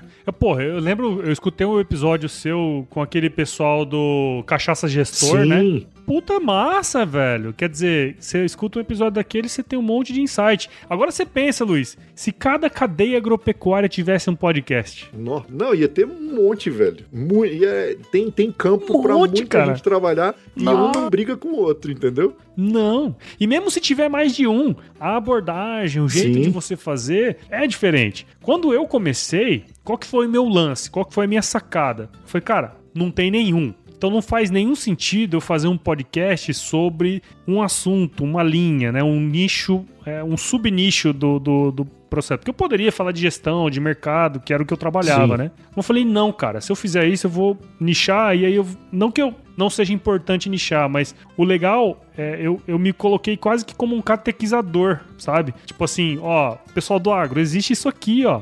Existe podcast. Porque você vê que eu, eu, eu faço propaganda do Agro Resenha, só que eu falo assim, cara, eu quero que você escute podcast. De repente você vira um amante do podcast através do Agro Resenha. Não que você vai escutar o Agro Resenha para sempre, né? Mas de repente através do Agro Resenha você vai conseguir, você vai conhecer um Cachaça Pros Violas, você vai conhecer um Café Brasil, você vai conhecer, entendeu? Então eu, eu, eu quero que o cara consiga é, colocar na rotina dele o podcast. Então, essa foi minha visão no início. E como que eu fiz isso? Assim, cara, eu vou começar a conversar com gente diversa. Quero conversar com um monte de gente que tá no agronegócio, independentemente de qual elo que ele vai estar. Tá. Se ele vai estar tá vendendo veneno, se ele vai estar tá vendendo, se ele, se ele é dono de um supermercado, entendeu? Tanto faz.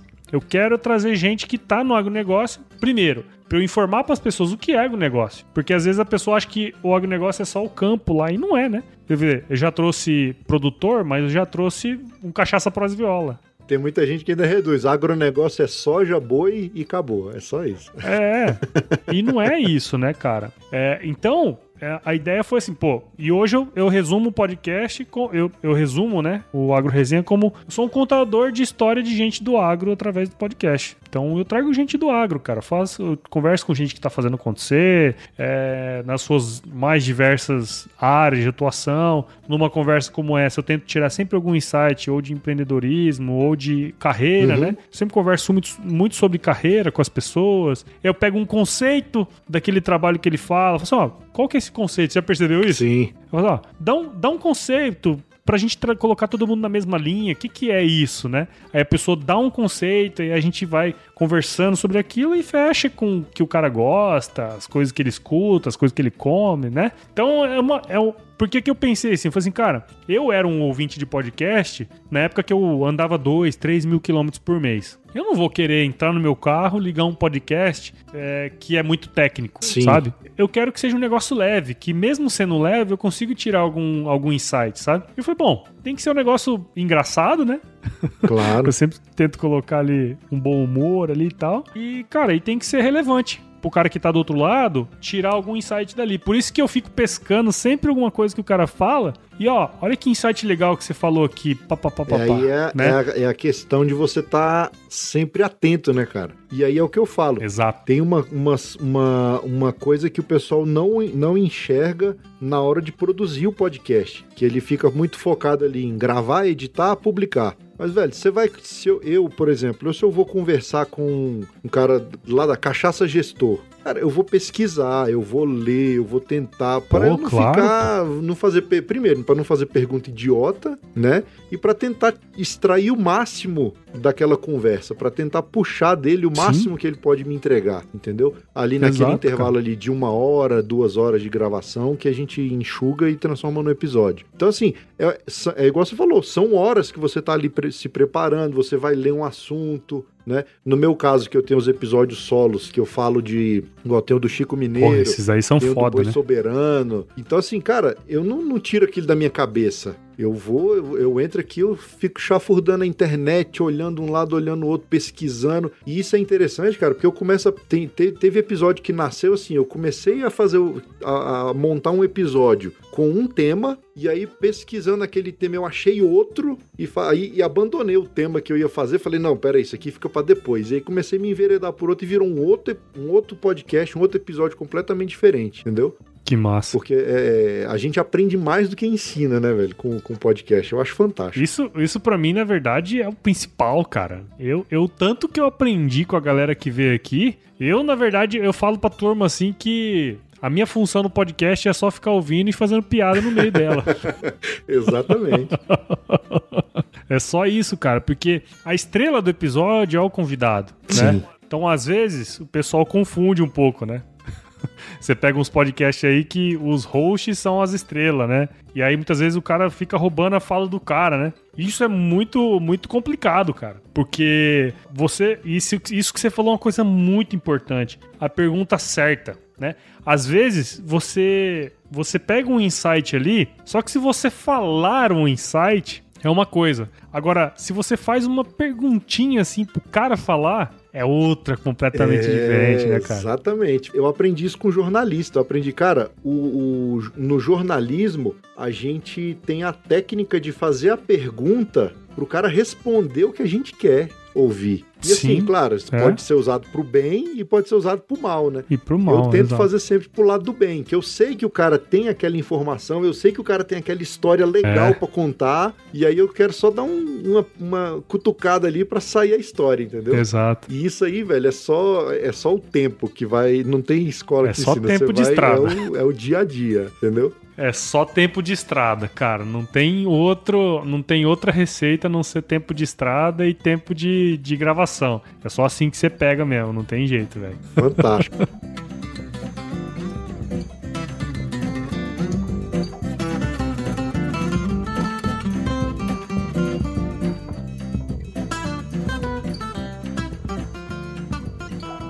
Eita, nós! Quer fazer parte do nosso grupo de ouvintes do Telegram? Para participar, é só clicar no link que está no post desse episódio.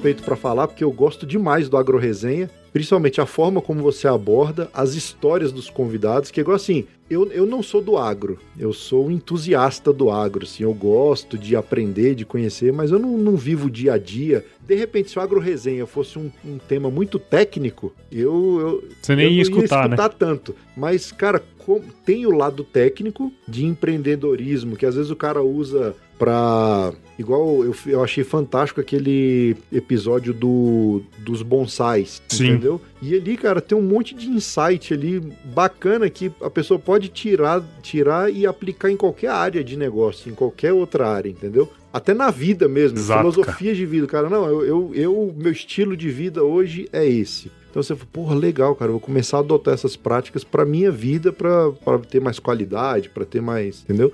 E isso é, é fantástico, cara. A história das pessoas me, me cativa. E eu tento trazer esse É. lado pro Cachaça Prosa e Viola também, sabe? Contar, deixar Sim, as pessoas cara. contar as histórias dela. Isso, acho que a, a con- contação de histórias, né? É uma coisa que prende, né? Quem tá escutando muitas vezes. Então, é, eu, eu sempre tento priorizar isso aí também, né? Óbvio que você vai trazer um cara que entende de determinado assunto, você não vai deixar o cara não falar claro. daquele assunto, né?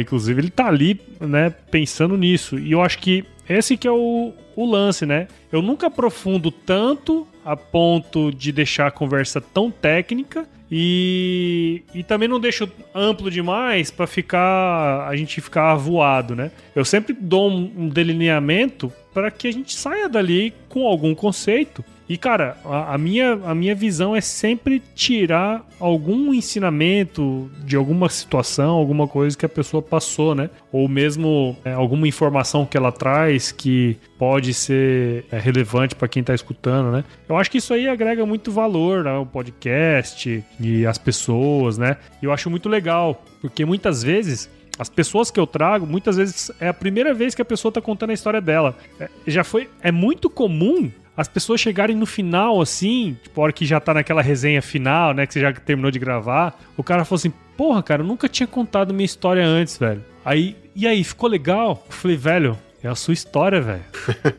claro que ficou legal, cara. Tipo, você, você colocou o seu coração ali, velho. E aí eu sempre falo pra turma que participa do podcast, assim, ó, agora, se eu fosse você, esse episódio aqui seria o seu cartão de visitas. Sim. Toda vez que você for conversar com alguém, manda esse episódio, ó. Ah, esse aqui é o que eu faço, esse aqui sou eu, Com certeza, cara. né? Porque, é, no meu caso, como às vezes eu entrevisto artistas, né? Cantores e. Uhum. Por mais que sejam lá do B e tal, ou artistas de menor expressão, mas às vezes a gente, a- eu, como, como esse lado de artista, às vezes você vai num programa de TV, programa de TV tem aquele tempo curtinho e ali você. Cara faz uma pergunta, você responde, não, agora toca uma moda. Aí você canta e tal. Então as, as, as pessoas não têm aquele tempo de contar a história, tal, tal, tal. A não ser que vá num arquivo confidencial do Faustão, que aí ele abre sua vida e tal. Enfim. Mas aí você precisa ser mais ou menos milionário É. já, né? Entendeu? Mas, aí, e aí Cara, no isso é- podcast. isso é muito velho, louco, O cara velho. conta uns causos, conta os bastidores. Porra. Ele conta a história dele de vida Ó. do começo, como que ele conheceu a viola. E tem muito artista que fala a mesma coisa. Fala, cara, que legal, velho. Eu não, não sabia que era assim. Pra mim. Ficou muito massa, né? Às vezes o cara assim fala, cara, eu tenho uma história pra contar, mas é comprida. Eu falo, bicho, conta, velho. Pode contar que se você não Chega, tiver com taca. pressa, eu não tô, não. Conta que nós vamos. E, e os ouvintes E é muito gostam louco também, isso, cara. Os ouvintes começam a conhecer É, a pô. vida dos caras. Fala, poxa, que Sim, legal, cara. cara. Não sabia da história dele, não sabia que tinha sido assim, não sabia que ele tinha passado esse perrengue Exato. tal. Exato. Eu acho isso fantástico. Porra, esse, esse episódio mesmo que eu acabei de comentar aí com os lobos da viola aí, velho. Cara, se você escutar esse episódio com os ouvidos realmente abertos, realmente abertos, você tira de um episódio desse muita Sim. coisa. Esse lance, esse lance mesmo deles ter falado assim, cara, nós somos na cara e na coragem com o dinheiro da ida. Porra, velho. É que a gente não consegue imaginar, né? A gente não consegue imaginar o que é isso, muitas vezes. Mas você apostar tudo. E, cara, eles tinham que gravar com o Moacir Franco. Eles tinham que gravar com o Rio Negro Solimões mesmo, cara. Porque os caras. Isso é uma coisa que ninguém para pra perceber. É. Todo investimento de risco, ele te dá o risco de quebrar, mas se você dá certo, Sim. também vem, né, velho? Então quer dizer, os caras empenharam tempo, dinheiro e, e, cara, muitas vezes família, né? Pra tá lá. E a hora que você escuta uma história dessa, assim, cara, eu vou reclamar de gastar duas horinhas aqui pra fazer um podcast? Exatamente. Para, né, velho. pai? Aí não, né, velho? Exatamente. Então, é. Quer dizer, eu não sou. eu- já tive sonho de viver de música e tal, mas, cara, nada perto do que esses caras empenharam, entendeu? É, e aí a gente vê muito hoje, né, cara? A galera que dá certo e aí fala, ah, deu sorte, olha lá, o cara nasceu com a bunda virada pra lua, deu sorte. Eu falo, meu amigo, vamos ver. Por isso que eu gosto de puxar assim, cara, conta pra mim suas origens, de onde é que você veio e vamos entender onde é que você tá hoje. Porque quando você vê a jornada que o cara percorreu, velho, do dia que ele saiu da barriga da mãe dele até onde ele tá hoje, aí você começa a olhar, aí você olha com outros olhos, você começa a Você respeitar valor, né, mais, velho? valorizar mais, entendeu? Quer dizer, hoje muita gente deve olhar pro Agro Resenha e falar assim, porra, cara, é. Pô, o Paulo deu sorte, né? Pô, o cara fez projeto com empresa A, B e C, né? Mas aí o cara olha lá no Instagram, o cara vai ver que eu tenho 1.400 publicações.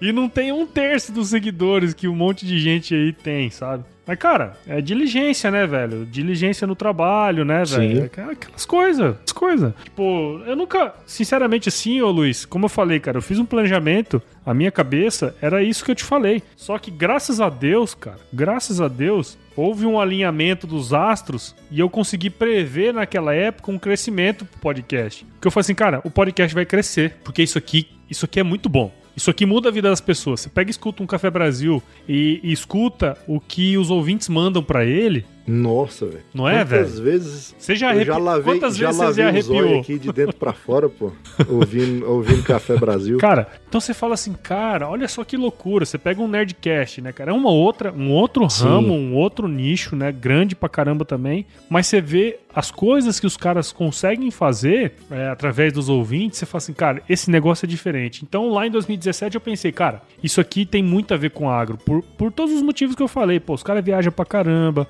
né?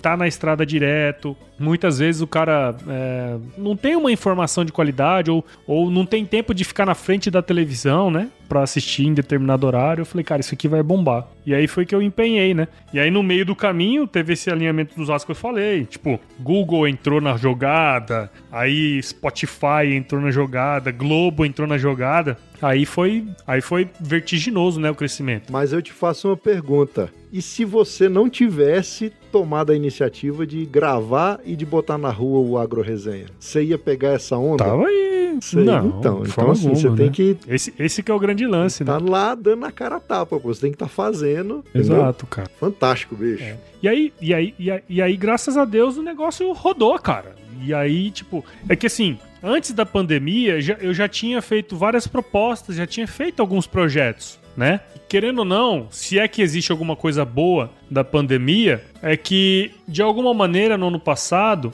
as empresas elas tiveram que entrar no meio digital e estavam perdidas, porque ninguém estava assim, as pessoas estavam, as empresas estavam pensando no digital, mas eram projetos de longo prazo, sabe? Tipo, os caras estavam pensando como que ia fazer ainda. E aí de repente, pum, todo mundo tem que ser no digital, porque é só assim que vai funcionar, né? E aí, cara, eu percebi um, um, furor assim. Tipo, toda semana eu mandava uma proposta, toda semana eu mandava uma proposta. E isso é uma coisa louca, o Luiz. Desde o meu primeiro episódio eu tinha o Media Kit. Olha aí. Desde o meu primeiro episódio. Quer dizer, é, essa minha, minha loucura de Excel, né? Gosto de Excel pra caramba. Então, desde o meu primeiro episódio eu tenho lá os dados, tudo bonitinho, cara. E aí, a hora que chegou a oportunidade, eu tinha a empresa aberta e tinha o, o Media Kit pronto, cara. E aí foi só mandar, mandar, mandar, mandar, até fechar o primeiro, né? E aí a hora que você fecha um primeiro, te, te abre um leque, né? Porque, pô, e eu tive muita sorte, assim, que o primeiro projeto que eu peguei foi de uma multi, assim,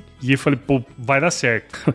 e aí as, as empresas começam a olhar você diferente, e aí vai, né? Então. Mas é porque tava lá, tava na hora, é, cara, tava e, preparado. Assim, é né, o que de... eu falo. E tem um detalhe: você tem que estar. Tá, tá preparado, tá Exatamente, com, cara. com seu background ali bem organizado, para na hora que aparecer a oportunidade, você, opa, é nessa que eu vou. É que você, pula no negócio e aí é o seguinte, né? E, eu trabalhava, né, velho? Tipo, eu tinha o meu trabalho formal e tal, então você tem que arranjar tempo, né? Filho, você sabe muito mais que eu, você tá muito mais tem muito mais filhos do que eu, o dobro inclusive.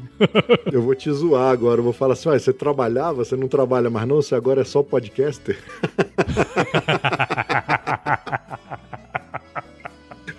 É, isso aí virou blogueirinho. Virou blogueirinho agora, pô? Ah, para.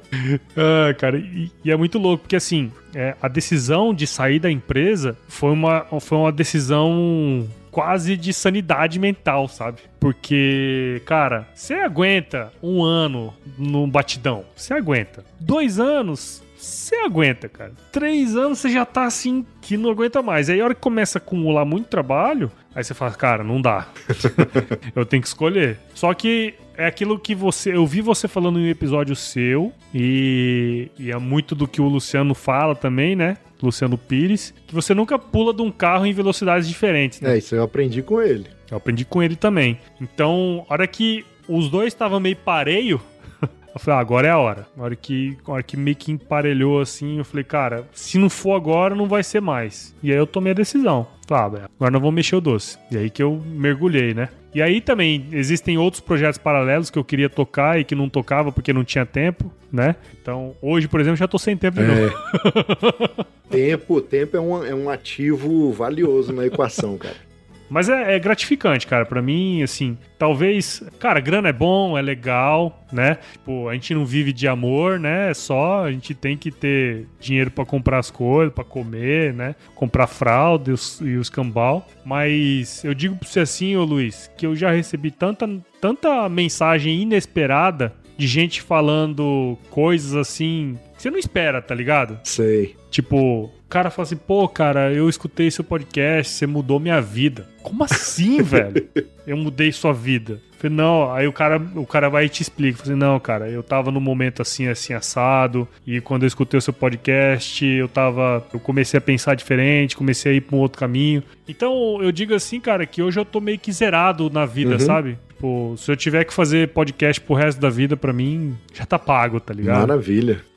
Fantástico. Eu, eu, eu sou suspeito para falar, cara, que eu tô gostando demais de fazer o Cachaça Pros Viola. E só para nós encerrar esse bloquinho aqui, cara, te desejar muito sucesso nessa nova fase aí. E você é um cara competente, você é um cara criativo, é, é um cara que, para mim, é espelho. Eu, eu admiro muito a sua forma de trabalhar, a sua forma de conduzir é, os seus projetos. E sucesso, bicho. Eu acho que é, com certeza você vai já tá tendo sucesso e vai continuar tendo, porque você faz com amor, cara. Eu acho que quando a gente coloca coloca amor, coloca ali é, é, o tesão da gente naquilo, as coisas funcionam. É, o, o, dinheiro e é consequência. É consequência de um trabalho bem feito, assim como qualquer trabalho, qualquer trabalho formal, qualquer emprego, qualquer profissão, entendeu?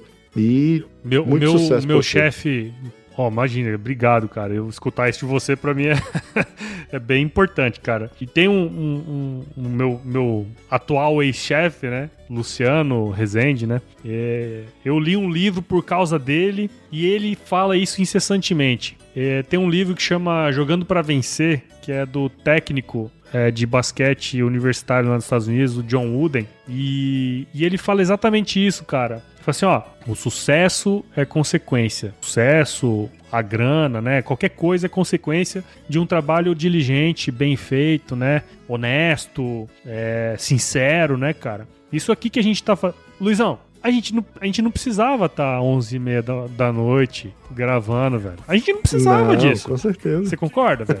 A gente não precisa disso, cara. Só que a gente tá aqui, velho. E tá de boa, e tá curtindo. Se a gente tivesse na mesma mesa tomando uma pinga, ia tá mais da hora Com ainda, né? certeza, bicho. E, velho, cara, é isso. Eu- todo, todo trabalho é consequência de um monte de trabalho, Sim. né, velho? É, como diria o, o Ícaro de Carvalho, o que enriquece é o trabalho depois do trabalho, É verdade.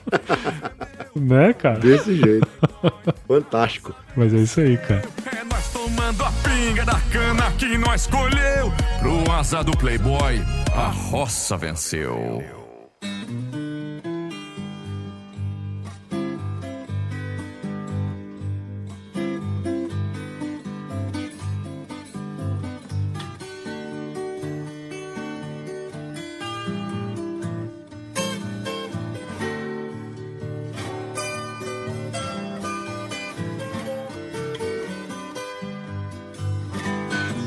Amigo, o Cachaça Prosa e Viola hoje, até hoje, a presente data que esse episódio tá, tá indo ao ar, são 69 episódios. Então, desde o dia 17 de julho de 2019, quando saiu lá o CPV 000, na verdade são 70 episódios, porque eu comecei a contar do 70 zero. episódios, é. né? O piloto lá eu conto como zero. Então são 70 episódios e muita história, cara, que eu contei, muitas pessoas passaram por aqui. Pra você, que eu, eu sei que você é um ouvinte assíduo aí do Cachaça Prosa Viola, não é à toa que eu te chamei. Além de grande amigo, além de influenciador aqui, eu sei que você é ouvinte e gosta do Cachaça Prosa Viola. Desses 70 episódios aí, velho, qual, me fala aí, você, três, que mais te tocaram, assim, que mais te... Cara, Luizão, você sabe qual que foi o meu principal, Sei, né? Mas eu quero ouvir de que eu você. te mandei foto desse dia. Eu te mandei foto desse dia. Foi o episódio do Boi Soberano, cara. Esse episódio eu tava lavando louça aqui em casa. Eu costumo escutar muitos podcasts em velocidade 2, 2,5, Uhum. né? Que eu gosto de consumir rápido, assim. Não porque eu quero, mas é porque o tempo é escasso, né? Então eu tento utilizar. Só que tem dois podcasts que eu escuto em velocidade 1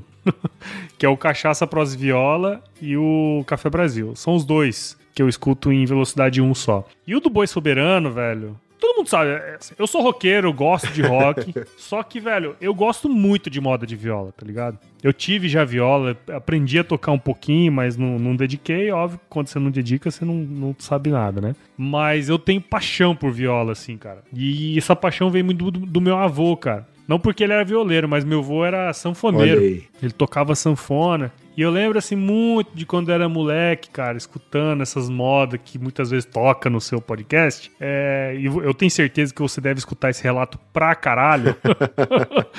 né? Ah, essas músicas que meu avô escutava. Ah, essas músicas eu lembro lá da roça Sim. e tal, né? E isso pra mim é para mim é o principal, entendeu? Então eu lembro de todas as músicas assim que, que toca ali, eu vou, eu vou eu vou lembrando daquela época do meu avô, né, quando era vivo e tal. E a época que ele tocava sanfona eu era criança, cara, e eu lembro sim, o que eu, o que eu gosto de música eu acho que vem dessa época, sabe? Depois eu fui enveredando por outras por outros estilos e tal, mas a base da, da música na minha vida é a música caipira, tá ligado? É, são essas músicas que eu via meu avô tocar, é Folia de Reis. O segundo que eu gostei foi quando você foi lá na Folia de Reis, você conversou com o Jacques Antunes e tal, tá ligado? Sim, esse é bom demais. Acho... Folia de O Reis, 12. cara, é uma coisa. É, eu vivi, eu, eu vivi a Folia de Reis da, da época que na fazenda não tinha energia elétrica, tá ligado? Era, era gerador. E, e que a gente esperava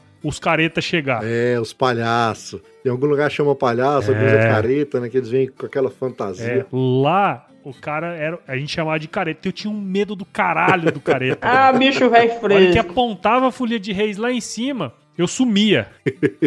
Hoje eu arrependo, né, cara? Que, que imbecil, Também. né? Hoje eu arrependo porque eu entendo o que era, Aham. né? Mas naquela época isso me dava um medo, assim. E eu acho que é por causa disso, assim, que hoje eu entendo o porquê, o porquê que existe, né? O contexto da, da, da, da Folia de Reis. E por mais que me desse medo naquela época, é um sentimento que eu sinto hoje ainda, Sim. sabe? Então foi muito legal ter escutado esse, esse, esse episódio. E, e um outro episódio, cara, que eu gostei muito, que eu acho que foi mais ou menos no começo, que você trouxe o Marcel Hatz do. Eu amo cachaça. do, do Eu Amo Cachaça. Inclusive, eu tive uma viagem que eu fui pra Brasília, assim, num bate. Eu fui no mesmo dia, eu fui no dia e voltei no mesmo dia pra Brasília. E eu, e eu escutei nesse episódio que a- tinha uma loja no aeroporto. Isso. E eu fui lá no aeroporto, até mandei a mensagem lá no grupo, Lembra? né? Eu lembro. Do, eu do lembro Cachaça até hoje, você comprou uma cachaça matuta lá de João Pessoa. Foi. da Paraíba. Cachaça Matuta. E aí eu, pá, cheguei lá, olhei assim e tal, vi o cara lá, falou, "Ó, e aí, não sei o que, ah, eu vim pelo Cachaça Pros Viola, eles falaram lá que vocês têm 50% de desconto pra quem escutou.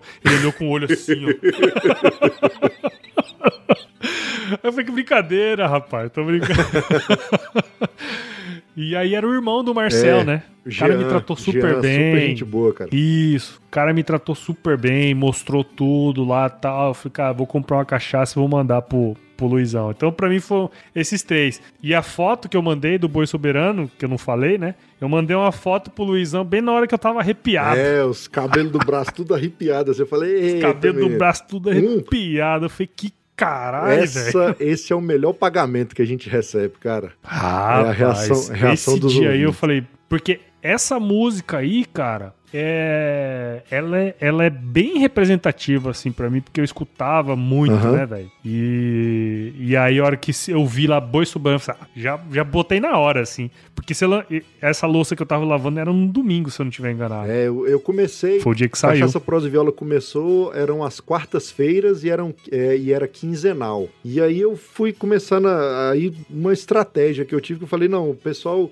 é, é, como é um programa mais de entretenimento, de moda de viola, e os programas sertanejos e tal, e a hora que o pessoal tá mais tranquilo em casa é de, de domingo. Eu falei, não, cara, vou mudar esse horário. Eu, eu já tava pensando em passar a ser semanal, que eu já tinha. é, quando, quando veio a pandemia, em abril de 2019, tanto é que vocês olharem lá no feed, tem um episódio até meados de abril de 2019 e depois eu volto só em agosto quase já. Tanto é que eu... É, por- Foi um é, hiato, porque né? teve a você teve pandemia e aí menino estudando em casa, eu trabalhando em casa, a mulher trabalhando em casa, a gente ainda inventou uma reforma aqui e aí eu fiquei sem um lugar pra sentar e gravar o podcast. Eu ficava, cara, Eu, le- eu lembro, eu lembro até que eu mandei a mensagem pra você, vô, e aí, É. meu? Não tem episódio novo, cara, não, e eu ficava e eu agoniado, velho. Eu falava, não, eu tenho que gravar, eu tenho que gravar. E a Aline, calma, calma que vai acabar a reforma, você volta a gravar. E eu, não, tem que gravar. Parecia abstinência, né? Síndrome da abstinência. Eu, não, cara, eu tenho que produzir, eu tenho que fazer e tal. Aí voltei. Aí quando eu, Eu falei assim, voltei... e aí, meu, você não vai voltar não, cara? Hã? Porra.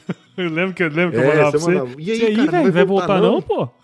E até nessas horas você me incentivou, cara. Você falou, não, volta aí, cara. Não sei o que. Eu falei, calma, tô me organizando aqui, tô voltando. E aí, quando eu, eu voltei, Chato aí acabou que, como já tinha alguns roteiros acumulados, eu fui soltando semanal. Eu falei, cara, eu vou começar a fazer semanal. E aí mudei o dia de publicação para domingo, domingo de manhã. Foi uma estratégia legal, porque o pessoal, como é domingo de manhã, geralmente o pessoal tá em casa, então eles já recebem ali a notificação que chegou o episódio, já, já entra, já escuta. E isso me ajudou pra caramba. bastante. Os top 10, cara, do, do Cachaça Prosa e Viola aqui no, na minha planilhazinha também aqui de, de estatística é em dec, de- É. do décimo pro nono é o, o 20, que é o Chico Mineiro, a história do Chico Mineiro. É, Chico Aí Mineiro. vem em segundo lugar, em nono, Meu Primeiro Amor, que foi a história de Cascatinha e Ana. Aí o oitavo é Na Beira da Tuia, que eu, eu conheci e consegui conversar, aquele negócio que a gente tava falando, né? Onde que eu ia chegar num cara desse pra conversar? Sim. Conversei com o Zeca Pérez, que ele é filho do Tinoco, da, da dupla Tunico. É filho do Tinoco, Massa, sobrinho do né? Tunico. Ou é o contrário, eu sempre, eu sempre esqueço, mas é, ele é filho de um e sobrinho do outro. Aí Sim. veio um, o sétimo, a música caipira na Páscoa, o, oi-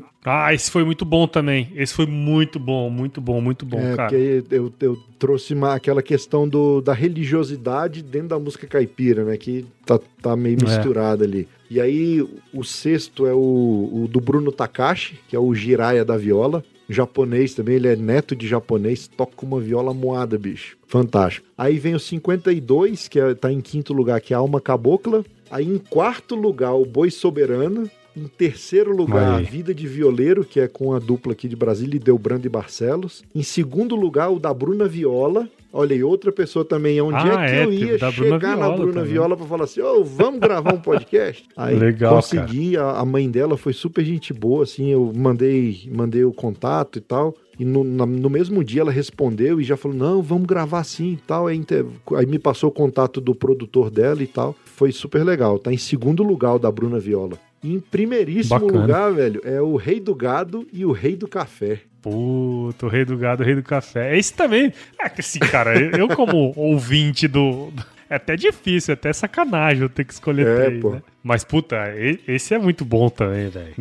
E você sabe, o, o Luiz, uma história legal desse, desse episódio aí. Eu podia ter escolhido ele também. É o bisavô. É o bisavô. É. O bisavô da minha esposa é vivo ainda. E ele mora em Andradina. Olha aí. E eu tinha escutado o seu podcast quando eu fui lá no passado. E aí, cara, eu cheguei lá e tal. E eu, você não sabe. Eu peguei e fui conversar com ele. Tipo assim, é um senhor de 90 e. Não lembro se é 92 ou 94 anos, mas lúcido, cara. Lúcido, lúcido, lúcido. E eu fui trocar uma ideia com ele. Pô, tava lá. Vou conversar com esse velho. Vamos ver o que, que sai. Você sabe que esse cara, é, esse, o bisavô da minha, da minha esposa, ele ele foi o- um dos açougueiros mais conhecidos de Andradina. Todo mundo, assim, que é mais velho em Andradina, conhece ele. Por quê? O açougue dele, que ele tocava, era o mais frequentado. Era o que o pessoal fala assim, ah, lá- onde tem a melhor carne, onde é o lugar melhor de comprar carne em Andradina. E ele era um cara assim, desde guri, assim, ele mexia com, com boi. Na época que ele começou, ele ia lá em Mato Grosso do Sul pegar a boiada pra trazer pra São Paulo e fazer, enfim, fazer os abates e tudo mais, né? Aí teve uma hora da conversa que eu perguntei pra ele, e aí? Esqueci o nome dele, ó. Tô fazendo, tô ficando velho também. e aí? O, o, o tal do, do rei do gado existiu mesmo? Ele falou, não, existiu. Tinha a história dele, ele morava aqui Andradina e tal, tal. Óbvio que os números, né? Como, como você colocou lá nesse episódio, eles provavelmente estão exacerbados em demasia. Mas esse, esse cara existiu, cara. Ele falou, não, existiu sim. Sim, tem o nome dele. Tem o, o nome dele aí no- no- nos relatos. Foi essa música, cara. A história da composição dela é muito interessante. Ela, o Ted Vieira, ele leu no no, no, no Assis Chateaubriand, jornal, né? no jornal do Assis Chateaubriand, que saía muito essas notícias e tal. E aí saiu uma notícia que um criador de gado teve uma desavença com um, um plantador de café e que ele falava isso. Na reportagem falava assim: ah, e aí o, o, o- o criador de gado foi e falou assim: não, rapaz, você tá bobo, cada pé do seu café eu amarro um boi da minha boiada, ainda sobra, sobra boi na invernada ainda. Tal. E diz que aí no jornal tinha essa história. Era, era relatando um fato que tinha acontecido num, num bar de Ribeirão Preto lá. Sim. E aí o Ted Vieira leu aquela história e fez a moda, entendeu? E criou E fez toda a, a historinha em torno da moda. Aí eu até envolvi o pessoal da, da rede Agrocast, né? Eu falei, e aí, é mito? Foi. Tem alguma fazenda hoje com, com essa quantidade exacerbada aí de, de, de cabeça de gado e tal? e aí a gente viu que o cara trucou, né? Tecnicamente, falou se a gente fosse analisar Trucou. friamente a história, o cara tinha dado uma baita trucada, né? Foi, trucou, trucou violento. eu até, até te dei o exemplo da fazenda que eu trabalhei. Sim, é lá no Pará, é verdade, né? Que era de gado. Exato. Que era um conglomerado de fazendas, né? Que tinha, se juntasse todas Isso, as é. fazendas, dava essa quantidade aí, mas fantástico. É. Pois é, cara, eu acho o legal da música caipira é isso, né? Porque se a gente for, se a gente for muita história, pesquisar, né? a gente vai ver que tem a parte da história ali real entranhada no meio da, dos causos, dos contos, né? Que, que vai sendo passado.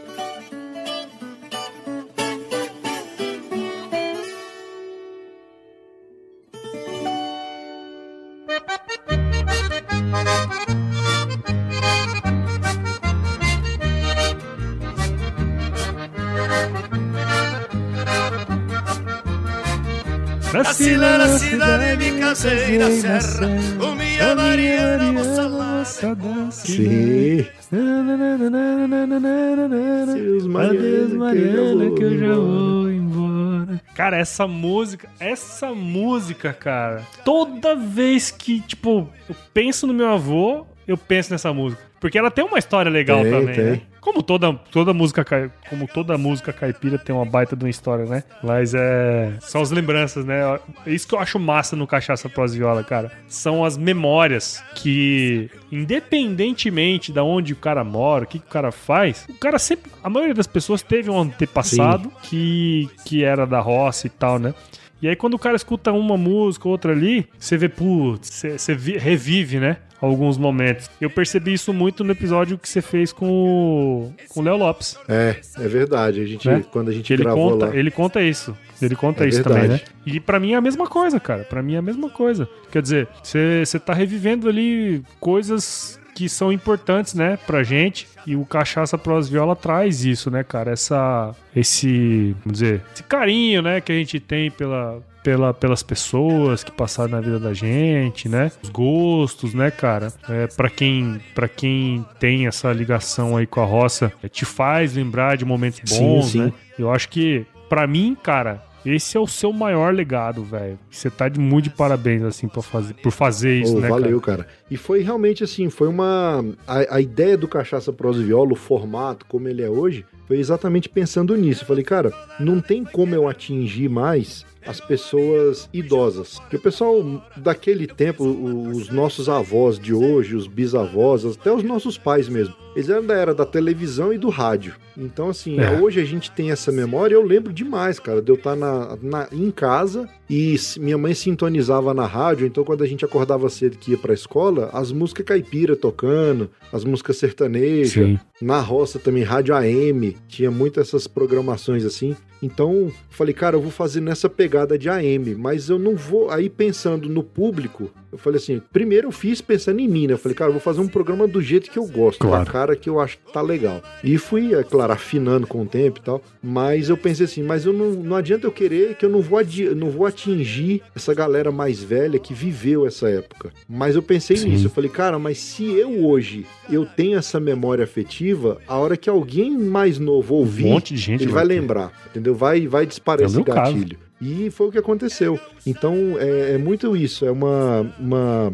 Eu busco trazer a memória do rádio daquela época, das coisas que a gente ouvia ali na primeira infância. E muito é muito legal, cara, que a galera mais nova fala, cara, achei legal o formato. Eu primeiro achei estranho porque eu pensei, ah, não, é aqueles programas de véia, aqueles programas de rádio de véia. Mas comecei a ouvir, achei legal, cara. Acho que foi até no que eu participei no Mongecast, que é do Yuri Blaud. Uhum. Eu, eu- ele me chamou pra gente conversar lá e ele falou, cara, eu fiquei com o pé atrás, assim, quando eu vi, ah, cachaça, prosa e viola, desses programas caipira. E quando eu ouvi, cara, eu gostei demais, velho. Lembrei do meu pai, lembrei do meu avô, falei, aí, ó, tá É, aí, cara. velho. É isso aí, velho. É isso. E, a- e aí mesmo que é o, é o que toca, velho. Porque assim, não tem como você escutar o Cachaça Pros Viola e não gostar, velho.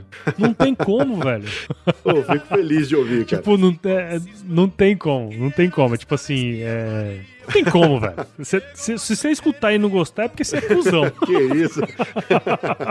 não, mas é porque, querendo ou não, velho, o Brasil, a gente tem um pezinho lá na roça. Por mais que a pessoa nunca tenha vivido na roça, mas ela vai ter um antepassado, entendeu? Ela vai ter Sim. essa coisa. E eu tento trazer não só as coisas antigas. É claro que as coisas antigas traz essa, essa coisa mais emotiva. Mas eu tento trazer, principalmente pro Isso é, lado da uma, viola isso é uma parada louca. as duplas que É. estão hoje, acontecendo hoje, é, que estão mexendo no caldo hoje, né? E, aí eu tento fazer esse elo. Isso eu achei muito massa também. Eu, eu achei muito massa isso, muito massa. Porque a partir do seu do seu podcast eu comecei a conhecer umas duplas assim que eu. Que, que assim, você vai. Ah, vamos escutar modão. Cara, você vai nos mesmos, né? Pô, raiz, né, velho? É igual eu aqui no meu rock aqui. Eu não vou escutar rock novo, eu vou escutar é Queen, é Beatles, entendeu? É Angra, essas coisas. Eu vou escutar essas coisas que, eu, que é as coisas que eu escutava, né? Agora, eu achei massa nisso porque tem uma pegada mesmo das antigas dessa gurizada aí, né? Isso é muito Tem, legal, velho. E hoje com, com o Spotify e muita, com a, com a, com a facilidade que, que as bandas e que as, o- as duplas, os artistas têm pra gravar, cara, e aí você começa, muitas vezes o Spotify ele, ele te ele te indica algumas coisas e tem coisa que você nunca vai achar no Spotify, velho. E eu sou um fuçador, eu Sim. começo a procurar ali alguma coisa e tal e vou tentando descobrir, achar e tem muita coisa interessante que eu me deparo, você fala, caramba, olha isso aqui, velho Certeza. a história desse cara é legal. Então, tem muita coisa pra mostrar, né? Não, não adianta eu querer ficar só. É, é muito legal, eu sou apaixonado em contar as histórias do Nick Tinoco, do Tião Carreiro, do Ted Vieira, tal, tal, tal. Mas tem a galera que tá hoje fazendo, velho. Então, se eu não começar. Um, um dos objetivos meu é isso: é documentar e levar pro maior número de pessoas possíveis essa galera que tá hoje. Porque senão eles vão passar batido e ninguém vai, Sim, daqui 10 anos, Sim. ninguém vai lembrar, por exemplo, quem é os dois violeiros ou quem é Idelbrando e Barcelos, entendeu? Eu falo, não, tem que dar. É, isso, isso que você tá fazendo é muito nobre, cara. É muito nobre mesmo, porque, pô, muitas vezes você pega uma história como esses aí que a gente acabou de dar o exemplo, né? Cara, nunca ia saber a história desses caras, Sim. né? Perrengue que os caras passaram e tal, pô. A gente se identifica, né, velho, com, com eles, né? Que é um sonho, né? É um. É uma. É igual eu, pô, querer viver de podcast. Onde que eu imaginava viver de podcast, né, cara? É um sonho que a gente tá vivendo, né? E é super legal essa, essa, essa missão aí que você tá, que você tá fazendo, cara. É muito legal mesmo. Bem, bem, bem, bem, como fala? É, é significativo, Eu sabe? Fico feliz, cara, porque Significativo. Eu, eu gosto demais de fazer. Não, hoje eu não, não me vejo sem o cachaça, prosa e viola, entendeu? É, é um- uma coisa jeito. que, que me dá gosto, assim, que me dá ânimo de, de chegar assim, poxa, agora eu tenho, vou sentar aqui e vou pesquisar um episódio novo, ou vou tentar fazer o contato com alguém aqui pra trazer isso. Isso me dá um ânimo e quando a gente ouve os ouvintes dando esses feedbacks, quando a gente ouve de pessoas igual você falando que tá legal, então é um incentivo pra gente continuar, entendeu? Continuar fazendo com cada vez mais força. É, não existe cachaça pros viola sem Luiz Borges. ah, que velho. isso, pô. Eu só sou O dia- um- uma pecinha ali. Não que... existe, não existe. É aquela coisa. É, o, o, o bom e o ruim do podcast é, gira em torno Sim. disso, né? Quer dizer, é, o Agro Resenha, o Cachaça Pros Viola, só vão existir enquanto a gente existir. O Café É, Brasil, Não, isso é fato, isso é verdade. né? É igual. Só vai existir enquanto a gente existir. Exatamente. É igual o Domingão do Faustão, sem o Faustão. Acabou, velho. Não tem Tem. Faustão, velho. Exato, velho. Então, é, é a coisa boa e a Sim, coisa ruim sim. do podcast é essa, né? A coisa boa é que muitas vezes a pessoa que tá escutando, ela, ela se, ela se identifica não só com, com o podcast em si, né? Mas ele, ele, se, ele se identifica com o podcast, É né? verdade. Por exemplo, eu, eu me identifico com o Luiz Borges. Já teve uma vez eu tava numa conversa com o Ângelo, né? E aí o Ângelo falou assim: Cara, esse Luiz Borges deve ser muito gente boa, velho. Sério, velho. Sério, cara. Eu falei, cara, você não tem noção, velho. Ele é, é muito gente boa. Ele falou, cara, eu tenho vontade de ir lá em Brasília só pra tomar uma pinga com esse cara na, na mesa. Pô, velho, tá ó, ô Ângelo, convite Verdade, tá feito, cara. velho. Eu me amarro nos episódios aí que você faz, que, que ele faz junto com você, Paulo, que é o- os mitos e verdades, né? Do, Os mitos do, do verdades, agronegócio e os termos, né? O glossário do. Isso, glossário. Eu acho fantástico, velho. Assim com boas maneiras eu não vou embora, Mariana.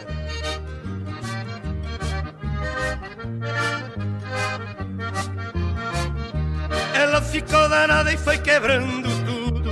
Pegou a minha roupa e jogou porta fora. Eu fiz uma trouxa e saí dizendo adeus, Mariana, que eu já vou embora. Agora sim, Mariana, me manda la cria, seu.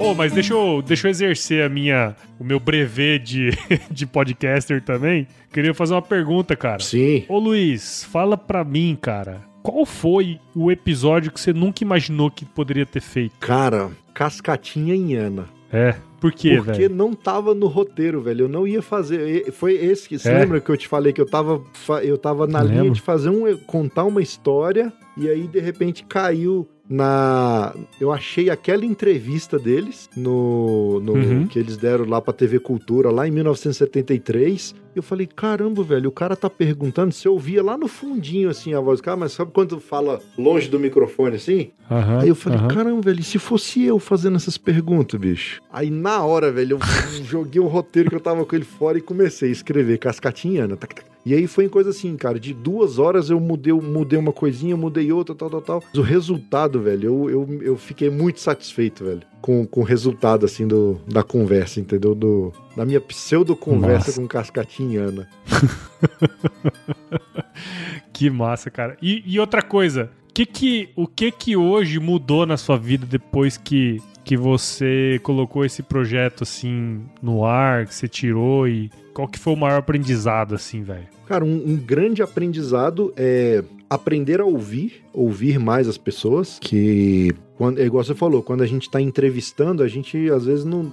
Às vezes a gente fica naquela ânsia de falar, né? E no começo eu, eu vi É. que eu atropelava muito, assim, as pessoas. Hoje eu ainda dou umas atropeladas ainda. A edição salva depois, entendeu? Mas eu- hoje eu tento Né. me conter mais e ouvir, deixar a pessoa. Porque às vezes a pessoa tá numa linha de raciocínio, ela começa o raciocínio, aí você quer. Aí eu, não, deixa eu me segurar aqui, deixa ela terminar, deixa ela concluir, aí eu jogo. Então aprendi muito a ouvir. Essa, é, é, a, a- tô exercitando, né? Não é, não é que eu aprendi muito, eu estou aprendendo a cada episódio, a ouvir, a escutar e comunicação, cara. Melhora demais essa questão da, da comunicação como, como um todo, né? Acho que isso é um grande aprendizado. É muito louco, né? Que à medida que você vai conversando com outros podcasters e tal, né? É, é muito, muito parecido, né? O, o. Como é que eu vou dizer? Essa, essa jornada, né, cara? E, e você meio que vai se apaixonando pelo negócio. E aí, de repente, você já não consegue mais separar o podcaster do podcast, né? É, é uma coisa meio louca, né, cara? Não sei se você tem essa, essa mesma sensação. Tem, assim. tem sim, cara. Eu, eu visto literalmente a camisa do Cachaça Prosa e Viola e, É. e tá, é, faz parte do dia a dia. Como eu falo, aqui em casa já tá todo mundo habituado já, né? Com, né? com essa realidade que é o Cachaça Prosa e Viola hoje. Sabe, sabe uma coisa, cara, que eu não falei ali atrás e que você falou isso aí eu lembrei? Que é o seguinte, uma das coisas. tiveram, obviamente, vários, né? Fatores que me fizeram tomar a decisão de seguir o caminho do Agro Resenha, assim. Mas uma, que eu acho que até uma coisa que o Luciano Pires fala muito, é que na empresa onde eu trabalhava, é, às vezes eu era mais conhecido como o Paulo do Agro Resenha do que o Paulo da empresa, tá ligado? tipo, ah, o, ó o podcast aí chegando aí, tá ligado? Entendi. umas paradas assim. Eu falei, cara, olha isso, que doido, né? E aí, às vezes eu ia entrevistar alguém, aí a pessoa fala assim, pô, mas você trabalha só com podcast, sabe? Ah, você faz, você faz só isso. Aí eu falei, quer dizer, o cara, o cara, eu já tinha marcado entrevista com o cara, já tinha trocado ideia com ele, e ele não sabia que eu trabalhava na outra empresa. Olha aí. Tá ligado? Aí eu falei, pô, isso é um indício que, que é que precisa. E vai muito disso, né? Porque você acaba sendo a extensão, né, do, do podcast, uma coisa não vive sem a outra, que é aquilo que a gente comentou antes, né? Não existe, não, não existe podcast sem, não existe Cachaça Pros Viola sem Luiz e não existe Luiz sem Cachaça Pros Viola mais. O legal do podcast é isso, cara, que o, o ouvinte, às vezes, ele não fica tão apegado ao programa, mas ele começa a se acostumar com a sua voz, ele cria uma certa afinidade com você. Você vira amigo do cara, já percebeu isso? Que os caras vêm falar com amigo, você, né? É, parece que é velho. seu brother, né? Pô, exatamente. Teve Então uma vez, que- Luizão. Preciso contar essa história. Teve uma vez, Fernando Colares. Fernando Colares. Ah.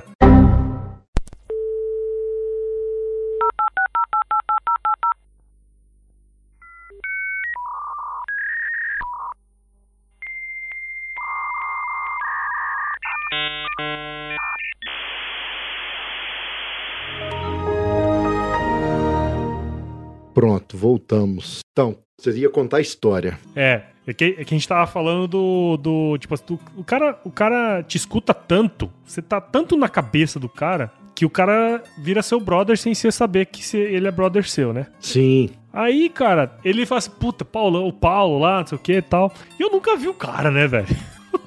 não sei nem qual que é o nome, né? Aí teve um dia, cara, que um cara me mandou uma mensagem assim, né? Ele, fazia parte, faz parte lá do grupo, né? Do, do, do Agro Resenha no, no WhatsApp. Aí, de repente, eu recebo uma mensagem assim, eu falo assim, ô, e aí, Paulo, beleza? Beleza? Tudo bem? quem tá falando, né? Falei, não, eu sou o Fernando Colares aqui, ele é, ele é padrinho do podcast também. Falei, não, cara, é gaúcho, né? Assim, então, cara, eu tô passando aqui no, no Mato Grosso e tal, queria saber se a gente pode tomar uma cerveja e tal. Ah, tô fazendo nada, né? Fui lá, né? Aí isso aí, mas tava ele e o sócio dele. Aí, cara, tipo, o cara começou a conversar comigo assim. E, tipo, é meu brother, tá Sabia, ligado?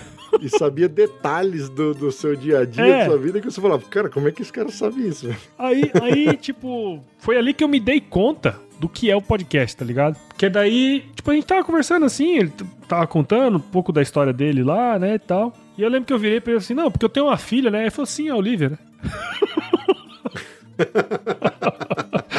Aí eu me dei conta, assim, cara, velho, se alguém quiser me matar, o cara sabe onde encontrar todo mundo, que é importante. E é muito louco, porque o cara vira seu amigo, assim, e tipo, a gente saiu, a gente tomou cerveja, se divertiu, comeu e tal. Aí eu falei, não, beleza, né? Quanto que ficou? Não, cara, conta é minha, velho. Você não tem que pagar. Eu falei, não, cara, que isso? Você nem me conhece e tal. Não, bicho, conta é minha e tal. E aí você começa a perceber, cara, que é muito mais do que só podcast. Sim, sim, você tá no dia a dia das pessoas, cara. Exato, velho. É muito louco isso, é muito louco. Porque a hora que você começa a pensar assim, que você percebe essas nuances, cara, é que você percebe a, a, a responsabilidade, tá ligado? Sim, é, velho, porque você tá com o microfone aí, você tá falando pra uma quantidade enorme de pessoas e gente que você não faz a menor ideia que tá, que tá ouvindo. Então é, é o que você falou mesmo, é uma responsabilidade muito grande. O que você vai falar e como vai falar. Então tem que tomar muito cuidado, né? Tipo, a gente tem as nossas crenças, né? As nossas identidades morais e tal. É, a gente tem que respeitar, né, as dos outros. Então, é, não que a gente tá num, não que eu esteja numa espiral do silêncio, né, como Sim, a gente aprende lá no, no Café Brasil Prêmio e tal, né? Mas a gente tem que ter bastante responsabilidade, né, cara? Do jeito que fala, as coisas que fala, né? Tem que ter bastante, bastante parcimônia, né? E eu acho que o podcast trouxe isso também aí pra gente, né, cara? com certeza.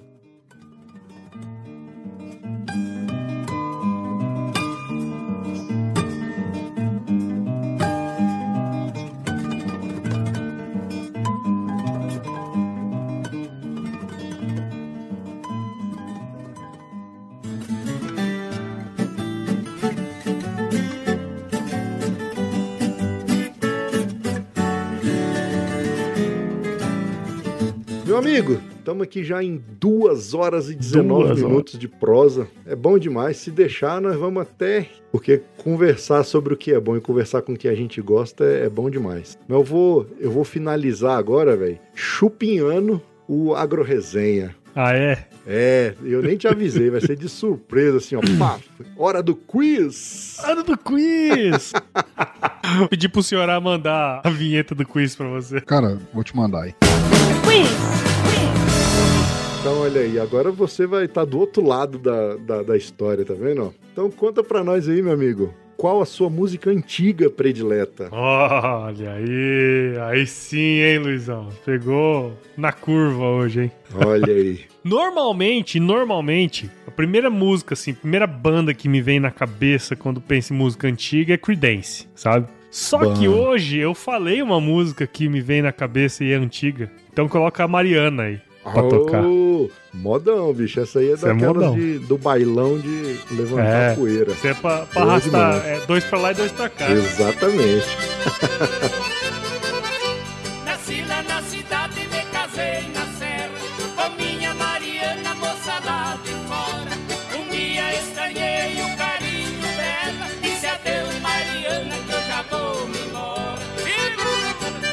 E qual o lugar mais legal você visitou até hoje? Luizão, graças a Deus, cara, eu tive a oportunidade de ir em muitos lugares, cara. Isso é uma coisa que eu sou muito grato, muito grato. Eu fui pra muitos lugares a trabalho, né? É, eu consegui, eu vi- visitei o Brasil todo, cara, indo assim pra lugares que nunca imaginei poder ir, né? Mas teve uma- uma, uma viagem assim que, que me marcou muito, cara, que foi o período que eu fui pra China, velho. A China, assim, primeiro que você tá num lugar que você parece um débil mental, né? Porque você não entende Sério? nada. Não, você não entende nada, cara. Tipo, Ah, sim. se, o- tudo se o cara tá te mandarim ali, né? xingando, é, se o cara tá te xingando ou se ele tá falando que você é bonito, você não tá entendendo porra nenhuma, entendeu? É, é tipo, Aham. não, não tem, não tem comunicação, assim, é, é verbal, né? Não tem. Então, e tipo, a cultura muito diferente, os lugares, você pega cada lugarzinho que você vai, tipo, num- numa Pequim da vida, é, tem uma história milenar, tá ligado? Então foi um, um lugar assim que, que me marcou muito, assim. É, tipo, um dos lugares preferidos assim que eu fui, né? Mas fui em muitos Entendi. lugares legais, cara. Então, mas lá foi um lugar que me marcou muito. Fantástico. E na cozinha, além de comer, qual que é a sua especialidade? Luizão, você sabe que nessa aí, cara, eu falar pra você, eu gosto de fazer um churrasco, cara. É dois. Na- Somos nada dois, então. vence, nada vence um churrasquinho. Eu gosto de cozinhar, sabe? Por isso que eu fiz essa pergunta, pus essa pergunta no quiz. Eu, eu achei que as pessoas iam saber mais cozinhar, cara. Mas lá, lá chega uma turma lá que cozinha água como ninguém.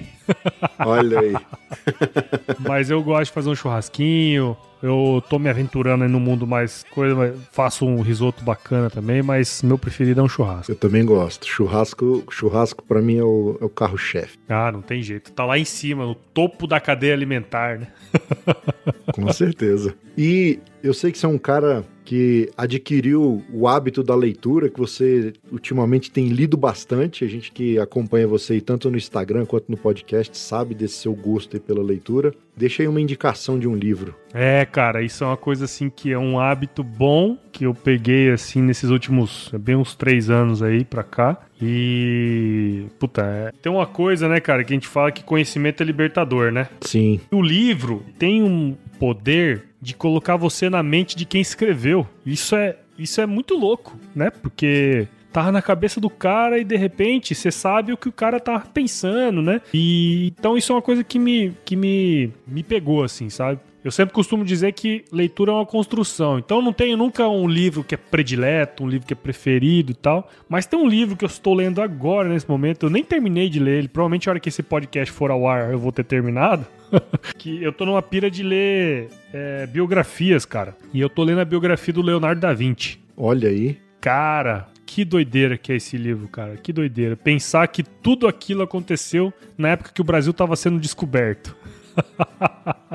Que louco, né, velho? É muito louco, muito louco ó, o, o jeito do cara pensar, é, a- como que tava fervilhando na época o conhecimento, né? A gente tem que pensar que é, antes, ali na Idade Média e tal, quem tinha conhecimento tinha liberdade, né? Isso é uma Sim. coisa muito louco. Quer dizer, você pega os construtores, né? Os construtores, eles tinham o conhecimento de construir catedrais. Então eles eram pessoas livres, né, cara, que podia ir de um feudo, de uma de um de um feudo para outro, de um país para outro, né? Então conhecimento sempre foi sinônimo de liberdade, né? E naquela época, depois das prensas de Gutenberg, é, muitos livros que só tinha em mosteiro, só tinha com, com em pessoas é, ricas, abastadas, é, com a prensa, muito do conhecimento que estava existente começou a ser distribuído em várias em várias línguas, né, cara? Sim, começou e a ser a disseminado, né? Exato, cara. Isso, e na minha visão, só existe, só existiu um Leonardo da Vinci porque isso aconteceu, tá ligado? O cara foi, começou a ler livro, começou a... Óbvio que tinha toda a predisposição dele de ser um quase que um cientista ali, né? Mas o conhecimento estando à disposição dele fez com que ele se tornasse ele, tá ligado? Isso é muito louco, né, cara? Como É, o conhecimento liberta, né, velho? E ele era um cara assim. Tipo, os reinos gostavam muito dele, então todo mundo queria ter o Leonardo pro, pro seu reino, porque ele era um cara fora de série, né? Pinturas que o cara fazia, as técnicas que ele desenvolveu. Então é muito louco. Esse é um E- livro, um livro muito bom. E é, é interessante, cara. E o, que eu vejo interessante do Leonardo da Vinci é a versatilidade dele, né? Muito, Hoje, cara. gente- até pouco tempo atrás, a gente costumava rotular. Não, você é engenheiro agrônomo, eu sou analista de TI. O cara não, velho. O cara era artista, era pintor, era escultor, era inventor, Sabe, sabe uma coisa que. entendeu? Não Tipo, tinha limites. Sabe que onde que o cara chegou? A que ponto que o cara chegou? Ele queria desenhar, é, tipo, pinturas realistas. E aí ele pegou um, um patrocínio lá do, do Duque de Milão pra fazer uma pintura de cavalo. Aí o cara mergulhou no mundo dos cavalos O cara dissecava cavalo pra ver onde eram os músculos, Olha tá aí. ligado? Tipo, o cara dissecava ser humano pra entender onde que tava os músculos, osso, sabe? Pro cara fazer uma pintura é, a mais realista possível. Então ele sabia, você vê as pinturas, tem certinho pra você pegar assim a mão, a- o rosto, as faces, o jeito. O cara pegava, o cara dissecava a gente, velho. Pra saber Olha como aí. é que era que, o- que era por dentro, cara. Olha que doideira, velho. Fantástico. E isso Qual foi o último artista que você- conhecimento para um legado que ele deixou, né? Então, Exato. sensacional. Muita Fantástico. coisa que ele começou a pesquisar naquela época só foi de fato estudado tipo 200, 300, 400 anos depois, porque na época não tinha ferramental necessário para fazer os experimentos que ele precisava, entendeu? Olha aí, fantástico, cara. Cara, muito além vou- do tempo, muito vou- além do tempo. vou- já fiquei curioso, vou procurar essa, essa biografia aí pra eu poder ler. Eu gosto, gosto de biografias. É o, o autor é o Walter Isaacson desse livro. Walter. Isaacson, beleza. Já vou deixar o link aqui pra galera que quiser. Muito bom. E se você, meu amigo Paulo Ozaki, se encontrasse com seu eu de 17 anos, Olha isso. qual conselho que você se daria? É- Essa eu nunca respondi, hein, velho. Eita, menino, olha aí, ó. Cara, ah, bicho, eu, eu não- nunca me arrependo, eu não me arrependo nada do que eu fiz, sabe? É, teve coisas que eu deveria, poderia ter feito, mas eu acho que as decisões que eu tomei naquela época me trouxeram pra cá, né? No onde eu tô hoje. Então, e eu sou muito grato por tudo que, que eu vivi e que eu ainda vou viver, né? Mas, cara, eu teria, teria falado assim, cara, é, estuda um pouquinho mais. se dedica um pouquinho mais aqui. Hoje eu vejo, cara, o tanto que, que eu perdi tempo, assim, com coisa besta, tá ligado?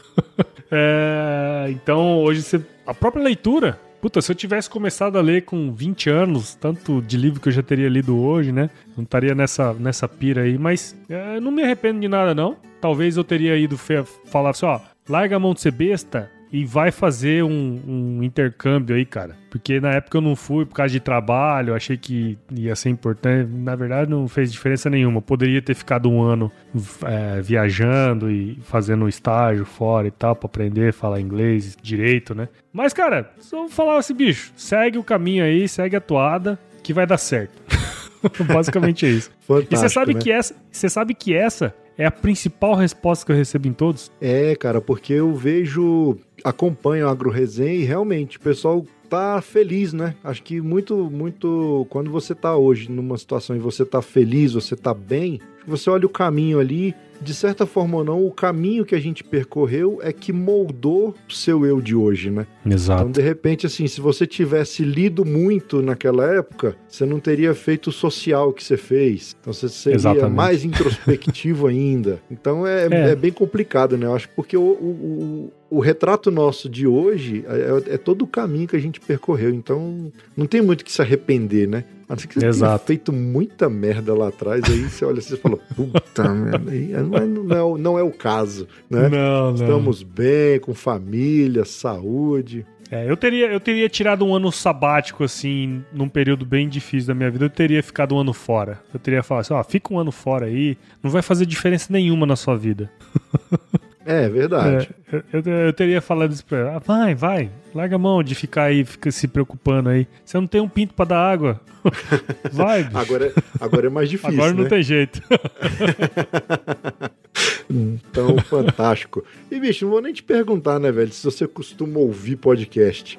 Que é uma pergunta redundante. Claro que você costuma ouvir podcast. Eu, eu mas, escuto menos do que eu gostaria hoje em dia. É, escuto menos do que eu gostaria. também. O, a questão da, da produção é, é, consome bastante tempo, então eu queria É. ouvir mais. Eu queria ouvir Mas mais. eu Então tô- por isso que eu- hoje eu sou bem mais seletivo, assim. Antes eu tinha muito podcast no meu, no meu agregador. Hoje eu sou bastante seletivo. Então eu tenho ali quatro ou cinco podcasts que eu, que eu escuto mesmo, assim. O seu é um deles, né? O Cachaça Obrigado. Pros Viola. É verdade, cara. É- eu escuto cinco podcasts. É o seu, é o Café Brasil, é o, o Leadercast. Quando sai, eu escuto um do... do do Escriba Café, né? E hoje eu tô bem na pilha de escutar o Resumo Cast, né? Que são resumos de livros e tal. Eu uso o Resumo Cast muito como uma, uma curadoria, assim, sabe? Eu escuto Entendi. lá um resumo e falo, ah, esse, esse livro aqui deve ser legal. Pego, vou e leio o livro, sabe? Então, Acho eu que tô, boa dica. esse- Esse... eu não escuto ainda, hein? É, o Resumo Resumo Cash Cast. é muito bom. Resumo Cash é muito bom. Ele pega livros para empreendedores e faz resumos desses livros, né?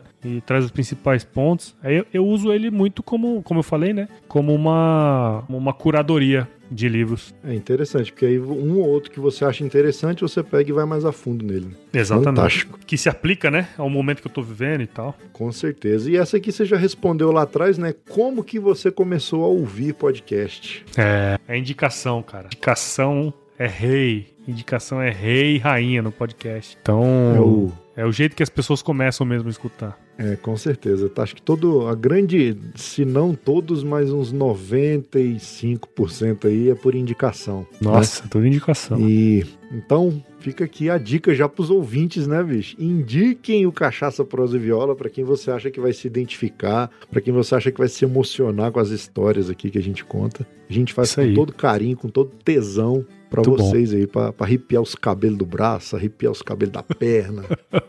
Fantástico. É isso aí, cara. Dá um arrupio na espinha.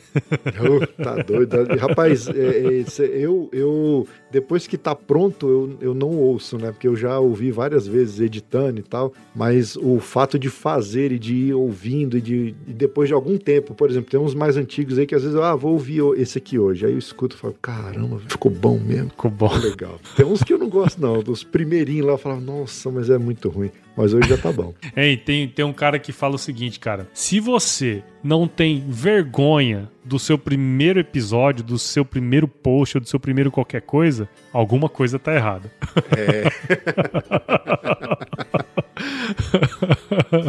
Desse jeito. Se você não tem vergonha, alguma coisa tá errada, velho.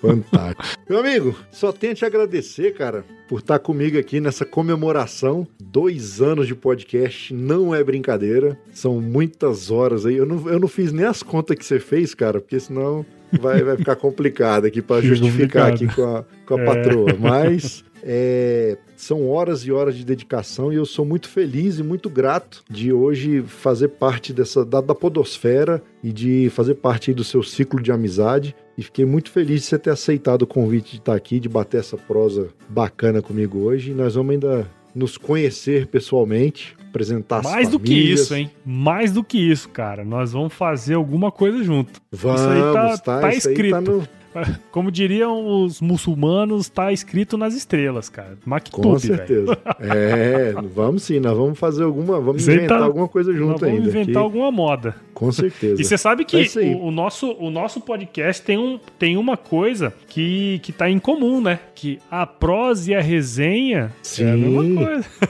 São, são sinônimos. São É, só sinônimos. formas. A, a- a resenha é uma forma mais jovem de falar. A prosa é uma coisa mais antiga. Ô, sou, vamos bater uma prosa nós dois É, aqui. porque eu sou bem mais novo que você, obviamente, né? Por isso, claro.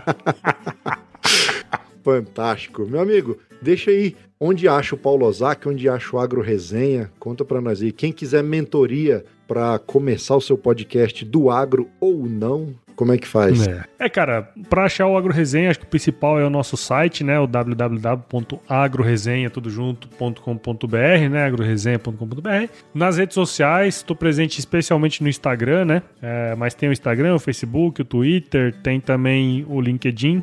Só buscar por agroresenha. Todos eles é o mesmo, é o mesmo arroba aí, então é só buscar. A mentoria, cara, a gente tem um site aí chama Vida de Podcaster, né? A mentoria chama Vida de Podcast, então é vidadepodcaster.com.br, basta entrar lá. A gente deve abrir, deve abrir mais uma turma em breve.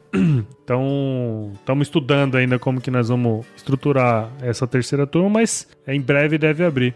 E para quem quiser também participar né, da nossa comunidade, tem os nossos canais aí do, do Telegram, tem o grupo do, do WhatsApp. E em breve, eu não sei se quando sair esse episódio já vai ter lançado, mas eu tô, tô estruturando também a comunidade aqui do Agro Resenha. Então vamos dar um foco bastante grande nisso aí, com novos conteúdos, coisas exclusivas, né, para membros e tudo mais. Então, cara, é só buscar Agro Resenha que vai encontrar em qualquer plataforma também. É só ir lá no Google e colocar assim, Agro Resenha. Você vai achar tudo Já, já é o primeiro. ao, ao Paulo Ozaki, mas de qualquer forma eu vou colocar todos esses links aqui na descrição do post E, cara, se tudo deu certo na linha do tempo, que eu- nós estamos gravando, mas o episódio tá indo mais pra frente, né? Nós estamos antecipando a festa, na verdade. Mas tudo deu certo na linha do tempo. Ontem, é, do domingo hoje, que tá o episódio, vocês estão ouvindo aqui o episódio. Ontem eu fiz uma live na mesa aqui da varanda de casa, com uns camaradas aqui. Eu acho, não sei, voltando no tempo aqui, eu acho que teve moda de viola nessa live. Oh, E foi a uma primeira pena que eu não estive nela. Se tudo deu certo, entendeu? Vou pegar o DeLorean aqui e voltar para ver se deu certo. se tudo deu certo, rolou a primeira transmissão ao vivo do Cachaça Prosa e Viola no YouTube, multicâmera em volta da mesa com a galera tomando cachaça, proseando e escutando ao vivo uma moda de viola. é uma Então- pena que eu não vou estarei. Pois é, olha aí, ó. É nessas horas que a gente queria encontrar com eu de dois meses atrás, né? Falar, "Ô", mas, enfim. Mas tá em tempo todos ainda, os Paulo. tempos de repente, verbais De aqui. repente você pega uma condução aí, ó, porque nós estamos no futuro Uai. do pretérito, do pretérito É, futuro, sei lá. aí. Você pegar uma condução e chegar aqui até o dia 17 de julho, você ainda consegue participar desse negócio, quem sabe? Quem sabe? Quem sabe, você Por que não? participou e nem sabe ainda. Pois é. Quem Olha sabe aí. eu participei e nem sei se eu participei ainda. Cara, as teorias da relatividade, né? Agora nós viajamos muito, viu? Suspende a cachaça. Ah, meu Deus. Tá bom por hoje. Então é isso aí, meus amigos. Obrigado, Paulo. É isso aí, Luizão, cara. Ficou muito legal, bicho. Parabéns aí pelo seu trabalho. Obrigado pelo convite, cara. Foi um baita de uma honra aí, cara. Você não sabe o tanto que eu fiquei feliz pelo convite. Então, obrigado mesmo, cara. Se, se chover, você sabe, né? Porque essa aqui, ô, Luizão, é uma frase milenar de conhecimento ímpar na face da Terra, que é um conhecimento agronômico aplicável a tudo na vida. Que é o seguinte: se chover, não precisa molhar a horta. Aô, tranqueira. Aô, tranquilo. Eu sempre quis falar o último, cara.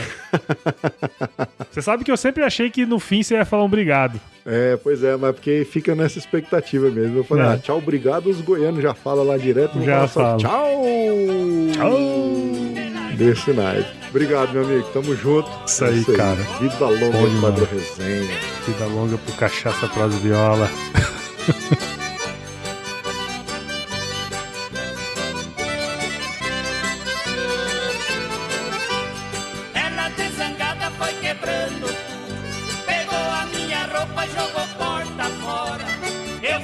uma trouxa e saí dizendo: Adeus, Mariana, que eu já vou embora.